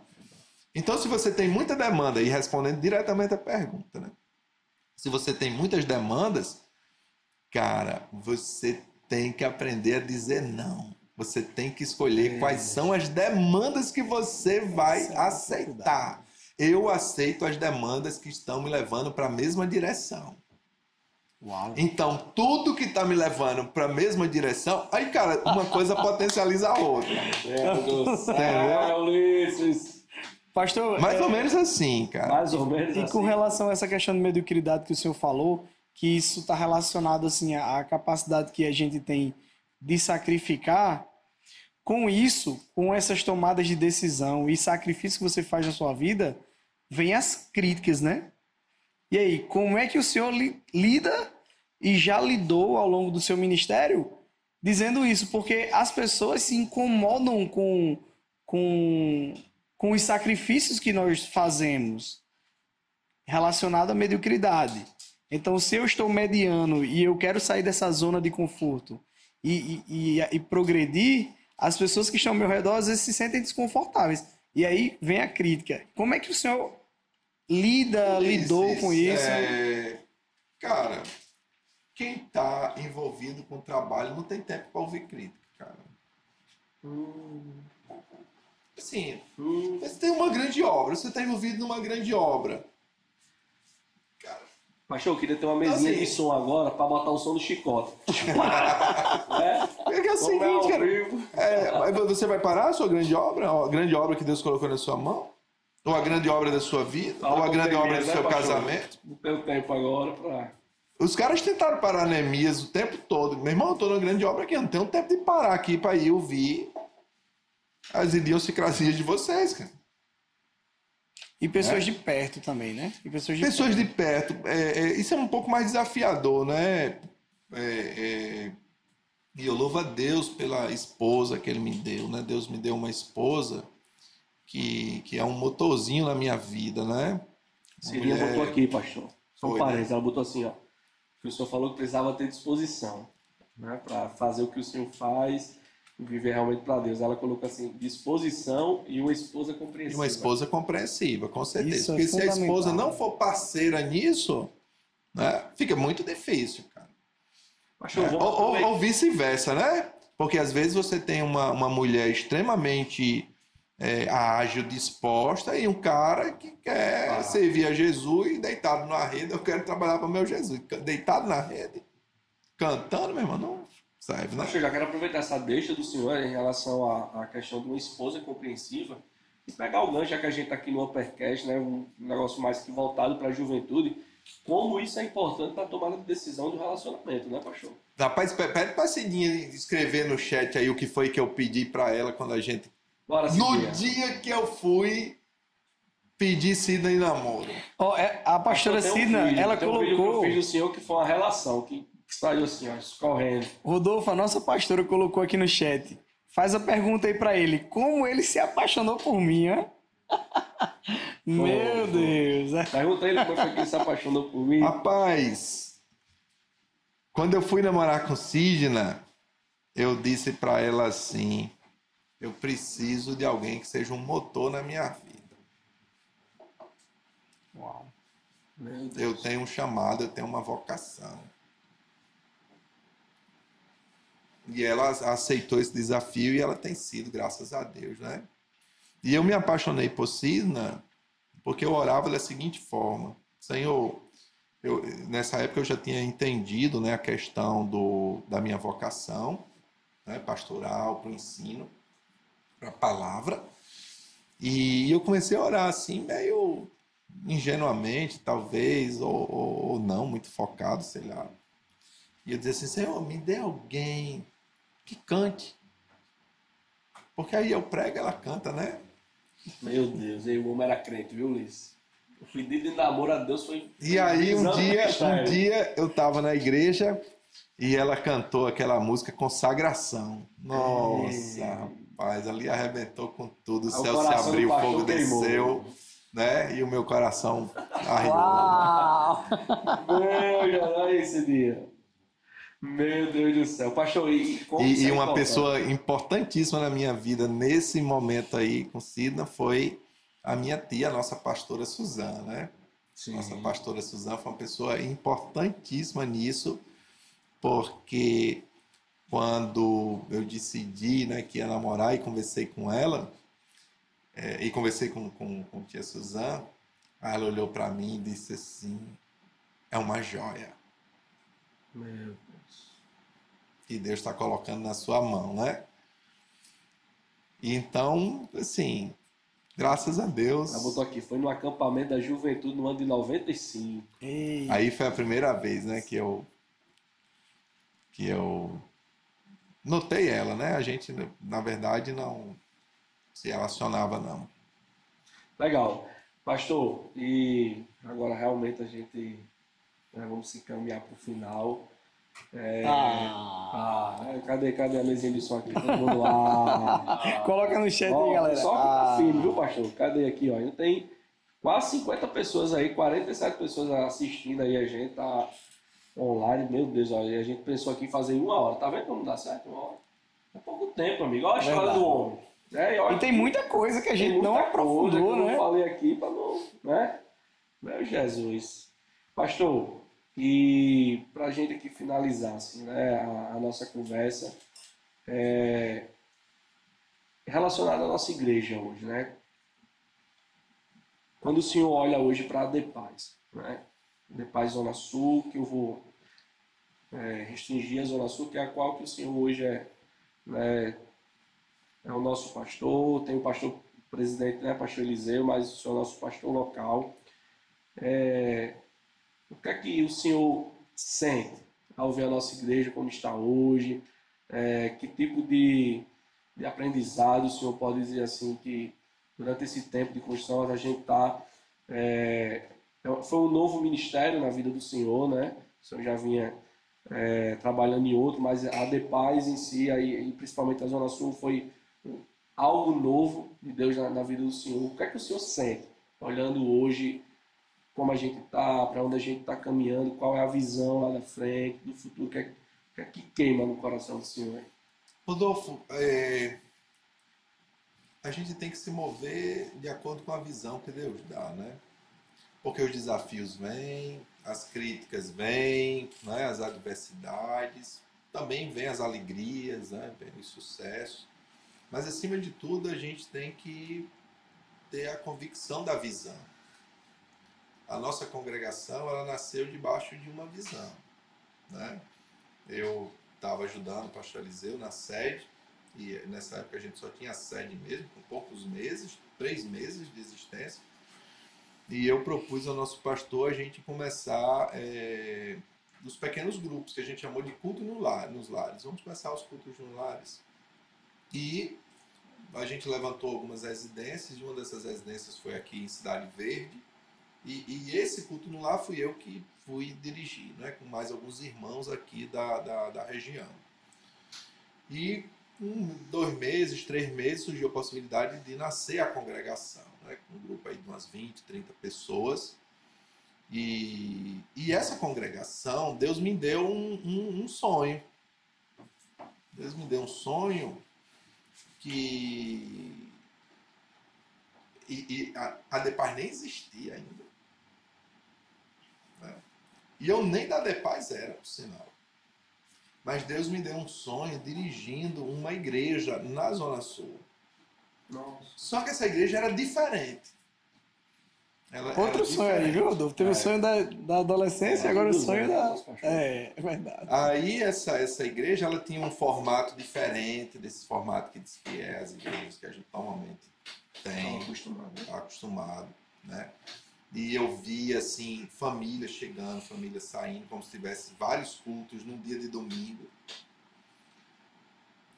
E quando a Depaz nasceu e a gente começou a servir na Depaz e começamos a congregação, na Zona Sul, eu disse assim, nossa, essa é a igreja do sonho.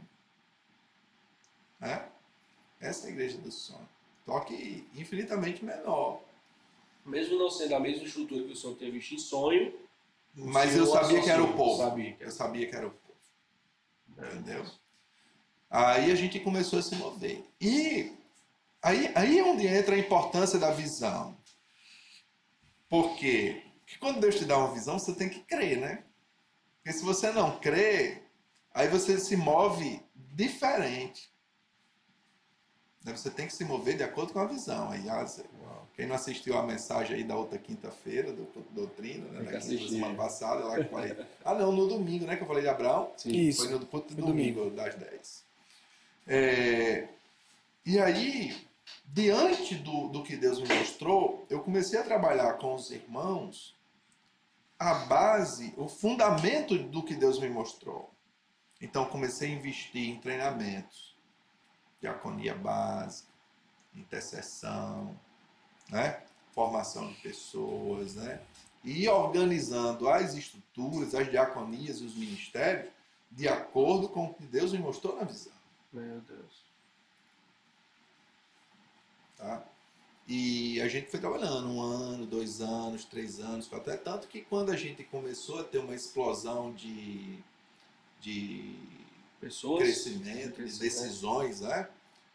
É, em 2012, 13, em 2014, quando a gente se mudou aqui para esse prédio, a gente teve 130 e tantas decisões. No ano seguinte foi quase 150, né? E aí começou a ter um volume muito grande de pessoas aceitando Jesus ou se reconciliando. E os irmãos, pastor, olha, está acontecendo, está acontecendo. E eu sabia, assim, cara, mas ainda não é o que Deus vai fazer. Ainda não é o que Deus me mostrou. Mas todas essas pessoas, a gente precisa trabalhar elas, formar elas. Então, só mais recentemente, foi que eu disse, pronto, irmãos, a gente firmou as estacas. Gastando, né? né? A gente firmou as estacas. Então agora é a hora da gente realmente começar a fazer. E de fato, nesse último ano e meio, né, a gente viu a explosão do crescimento da nossa igreja. No contexto onde... Mesmo no contexto de pandemia. Totalmente desfavorável. Totalmente desfavorável. Nós crescemos todos os ministérios da igreja. É a palavra, né, pastor? A gente um planta, outro rega, mas quem dá o crescimento é, é Deus. Deus. Né? Então, se você tem coragem de plantar, plante. Né? Tem coragem de regar, regue. E, e Deus vai fazer um milagre do crescimento. E ele vai fazer a multiplicação de acordo com o tamanho do campo que você arar. Uau! Se você arar um campo de 10 por 10, o crescimento vai vir de 10 por 10. É. Agora, se você tiver coragem de trabalhar, não der descanso aos seus olhos, para arar um campo de 100 por 100, o milagre vai acontecer nesse aí. Meu Deus. Uau! Fazer igual ao nosso amigo Fábio ah, agora, viu? Uau! Né? Uau! Meu Deus. É muita coisa, gente, mas estamos esperando um grande milagre aí por esses dias, né, Rodolfo? Amém. Amém. Amém. Escola de paz lá na frente, será? Meu Deus, depois eu creio, uma anos. escola, né? Nossa terra, nosso Centro seminário. Social, seminário. A gente, já tem, a gente já tem aqui nossa, né? Fono, já temos Fono. um contador, já é. temos aqui o nosso administrador. É, eu sonho, pastor, assim, um dia poder passar um domingo à tarde na minha igreja. Tem os engenheiros. Com meu né? filho correndo, brincando. Rodolfo, olha. Temos um padeiro ali, né? A cadê, gente tá, tem que reforçar. Não ia trazer, eles prometeram a pizza aqui. Reforçar a oração que Bernardinho tá vindo aí, né? É. E aí a nossa a, a escola, escola tem que tá já para os nossos filhos, em nome de Jesus. Em nome Pastor, de Jesus para a gente finalizar agora, meu Deus, ó, o pessoal aqui no chat tá pedindo parte 2. Meu Deus. Parte 2, viu? Aí, Larissa, nossa roteirista aí, né? Parte 2 com o Pastor Edson. Agora tem um detalhe, viu? Cidinha já colocou aqui. Tem que ouvir a, vers a minha versão dos fatos. Não, aí tu faz um programa com ela, né? Pra contar a história dela. Já tá... É, mas vai ter aí, gente. Como a gente falou, né? Vai ter o Uppercast aí com a participação das meninas, né, Ulisses? Sim, vai ter o Uppercast aí. Vai estar no comando, vai ter também misturado. É. Vai ter muita coisa aí pra frente. Pastor, vamos lá. Perguntas curtas, curtas e respostas rápidas. Frio ou calor, pastor? Cara, eu sou meio eclético, eu gosto de frio. Tá proibido, tá proibido. Mas eu gosto mais de frio. Eu gosto Vai mais de frio, frio. vai frio. Vamos lá, filme de ação ou comédia? Dos dois. Ação, comédia, ficção Você que escolher um, científica. pastor. Homem, eu gosto demais disso aí tudo, viu? Vamos lá, interior ou cidade grande? Não tenha dúvida que eu sou um cara urbano. Urbano. filme ou série? Mais série. Policial, de preferência. Churrasco ou uma galinha caipira daquela que. Acredito que você tá fazendo essa pergunta. velho. Pastor, colocaram isso Como é na você pauta do pergunta? Meu Deus. Ai, Essa Jesus. você não precisa nem me perguntar. Responda por mim, Rodolfo. Aí. Um churrasquinho, uma lasanha, né? Um fricassê de Olha aí, olha aí Verdade. como você sabe, tá vendo? Verdade. Ó, ah, gente, eu vou fazer um negócio aqui. Vou fazer aqui um negócio. Eu vou sortear a caneca do Uppercast. Vou dar aqui o roteiro aqui. Tá aqui a caneca. E como a gente tá aqui entrevistando nosso pastor, né? Esse dia não vale responder, nem pastor Fernandes. Vai ganhar a caneca. Quem adivinhar qual é o suco que dá enxaqueca no nosso pastor. E eu tô fazendo essa pergunta para o quê? Para que você não passe o constrangimento, viu? Corta aqui a câmera para mim, Pedrinho. Corta aqui a câmera para mim. Para que você não passe o constrangimento quando convidar o meu pastor, o nosso pastor, Ulisses, na casa, né? Meu Deus. Aí você não pode se ver esse suco. Vamos Hashtag lá. fica a dica. Qual é o suco? Quem responder primeiro vai levar a caneca. Que dá enxaqueca no nosso pastor. Bora, bora ver se alguém vai acertar aí. Já responderam? Ah, ah Nicolas Maracujá. foi em cima, meu amigo. Rapaz, Meu Deus. esse Nicolas já tem essa intimidade todinha, viu? Já Olha, conhece todo mundo gosto. Kislândia, Maracujá, maracujá. Douglas, né? Gabriela, Estácio também já botou maracujá. Ixi, você só dá maracujá. isso, sei lá, por certo. Já disse de É, público tá isso, pastor. mundo. Aí um, um mangaba. Nicolas, né? Já é, Nicolas ganhou, Nicolas aí, ó. Eita, Ah, bom. pai ganhou a caneca, viu, Nicolas? Né? Jonathan botou mangaba. Meu Deus, Jonathan foi o único que não respondeu igual o povo. Mas parabéns, né? Foi tentar diferente, não foi na cabeça do povo aí, né? Mas rapaz, Thalita, rapaz, Thalita não tem. Ei, ei Thalita, deixa de Ó, de brincadeira. maracujá eu não É. sei, mas ele gosta de uma jaca que só Jesus. Jesus. Tu gosta de jaca, pastor? Jaca no leite. Então eu aprendi lá com o irmão do Rogério do, ali do, do coisa, né? Como é que chama? Deguste. Deguste. Ele disse, rapaz, deixa eu aqui uma jaquinha no leite pro senhor provar. Homem, pois não é que eu tô gostando agora de jaca no Eu leite. provei lá, provei, gostei, viu? No próximo Uppercast, Rodolfo, se a gente tiver uma parte 2 aqui, se a gente não, vai ter uma parte 2 com o Gostei, pastor. né? Que é isso? Não, misericórdia. A gente vai providenciar essa, Essa- Esse essa jaca no leite aí, essa jaca meu. no leite. Mas o senhor gosta da fruta, da jaca? Não. Olha que interessante. Toda vez né? que eu como a jaca, eu... Eu não gosto muito. Mas a jaca no leite é bom de verdade. dá Só chamando o Hugo aí, né? A caneca aqui é para o meu amigo Nicolas, meu parceiro, tá aqui Nicolas, vai levar cheio pronto. Só pega aqui a caneca do Nicolas. Pastor, obrigado. Né? Meu Deus, gente, quase duas horas de podcast.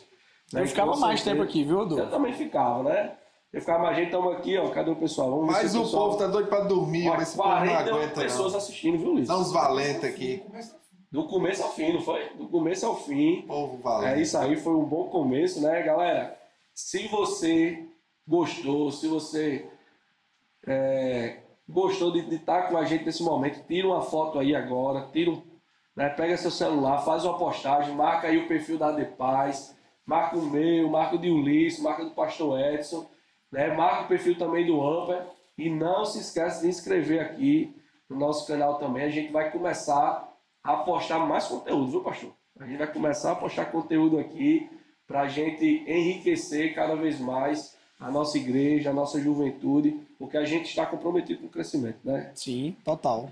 É que o nosso pastor está comprometido. Pastor, suas últimas palavras aí. Meu Deus, foi maravilhoso estar aqui batendo esse Amém. papo com vocês, né, compartilhando um pouquinho Amém. da nossa história aí com, com o pessoal que está nos assistindo, nos seguindo, demais, né? Que o, o bom do podcast é isso, né? Ele fica aí disponível né, em qualquer tempo, em qualquer dia, em qualquer hora, sempre vai ter alguém aí baixando, ouvindo, se inspirando. Eu espero, espero ser bênção na vida de, de alguém, né? Que as minhas experiências, né? Possa servir de inspiração para alguém. E se de alguma forma foi abençoador, né? a glória do Senhor, a honra do Senhor, Amém. louva para o Senhor. Nós estamos aqui para é, refletir a glória dele, né? A glória não é nossa, a glória é dele, mas a gente pode refletir isso, né? Não tenho dúvida, pastor, que foi um testemunho que inspirou, né, Ulisses? Edificou muitas pessoas que assistiram a gente e também vai assistir, né? Verdade. Como eu disse até... É interessante, né, Rodolfo, que há muitas pessoas que fazem uma separação entre é, ah, a minha vida secular, a minha vida de igreja, a minha vida profissional, a minha vida. Cara, a, a gente não, não, faz essa separação. Cara, nós somos do Senhor, eu sou um discípulo do Senhor, eu sou um filho de Deus, é, é, é a minha essência, é a minha natureza. Não tem como, como mudar isso. Da mesma forma que o, o, o, o, tigre lá não pode mudar suas listinhas, é. né? Nós somos filhos de Deus, é a nossa identidade. Verdade. Eu sou filho de Deus quando estou na universidade, eu sou filho de Deus quando estou em casa, eu, né? É, é, quem eu sou. Né? Então, quando a gente começa a ter esse entendimento da nossa identidade, cara, a gente vai levar isso para todo canto o tempo todo. Né? Então, eu, na universidade, dando aula, é, fazendo um relatório, coordenando um projeto, né? Os valores do reino que eu carrego, né? Junto, que o Senhor está junto. E aquilo vai aparecer de alguma forma para as pessoas, né? Sem eu abrir minha boca. É verdade. Sem eu abrir minha boca, mas a postura, o valor, né? aquilo que norteia as decisões, aquilo que norteia o abrir da minha boca, as palavras que fluem, né? A cosmovisão, a forma como enxerga. Exatamente, exatamente. Né? Então, é, é, é, é quando, quando a gente entende isso e a gente começa a viver isso, né? É, fica tão mais fácil, né? Sim. Fica tão mais fácil. Né? O, o, evangelho deixa de ser um peso, deixa de ser um julgo, deixa de ser uma coisa. É, cara, a melhor coisa que pode acontecer na vida de alguém é ele se encontrar em Deus e dizer, cara, foi, sou amado por Deus, fui escolhido, sou um filho, né? e viver isso. Tem gente, pastor, maravilhoso. tem gente que, que vive com duas identidades e isso dá trabalho, né? Você dá viver trabalho duas demais, identidades né? dá trabalho demais. Né? Você, você lá fora né? tem que ser uma coisa e aqui dentro tem que ser outra. Cara, é, é, o problema de, de duas ou mais identidades é porque só tem uma que pode ser verdadeira, né? Meu Deus. Tá vendo? Tem como acabar um podcast. É verdade? Eu, eu tô achando muito. É, Ulisses? Eu tô ficando calado, é. porque assim. Não tem como você ter é... duas identidades verdadeiras, cara. Tá uma é verdadeira e outra é falsa. Não é não. Eu tô aqui só, só deixando as coisas fluir, né? Fluir, assim, né? Eu tava partindo pro encerramento, mas não, vamos continuar. Quando, mim quando aqui, Jesus continua. chamou os discípulos, oh, né? Começou. Oh, é, começar a botar Nosso pregar. Meu Deus, meu Deus, né? Bate-papo, diz outra coisa, na verdade, o cara já vai pregar. É. Deixa pra lá. É os valores. Da Comunicando. Hein? Diga. Homem, tem só 50 pessoas aqui. Pastor, não faz isso com a gente, não. O senhor botou assim, ó, botou a comida na, na boca assim para aumentar. Só o cheirinho aqui agora. Tava lá, tava lá as ovelhinhas, tava lá as ovelhinhas, os discípulos, né? Junto de Jesus, o sumo pastor. Tava tudo muito bem, muito bem, as ovelhinhas, identidade, filho de Deus, né? Cuidados por Jesus. Aí Jesus diz assim: Pronto, agora eu vou enviar vocês como ovelha no meio de lobos. Ei, eles não iam deixar de ser ovelhas. Está no meio dos lobos, mas ele carrega a identidade de ovelha. Meu Deus. Né? Vou para casa para dormir assim. Tem gente, tem gente que quando sai da igreja, né? Aí quer vestir a pele de lobo para ficar no meio dos lobos. Cara, isso dá, dá muito errado.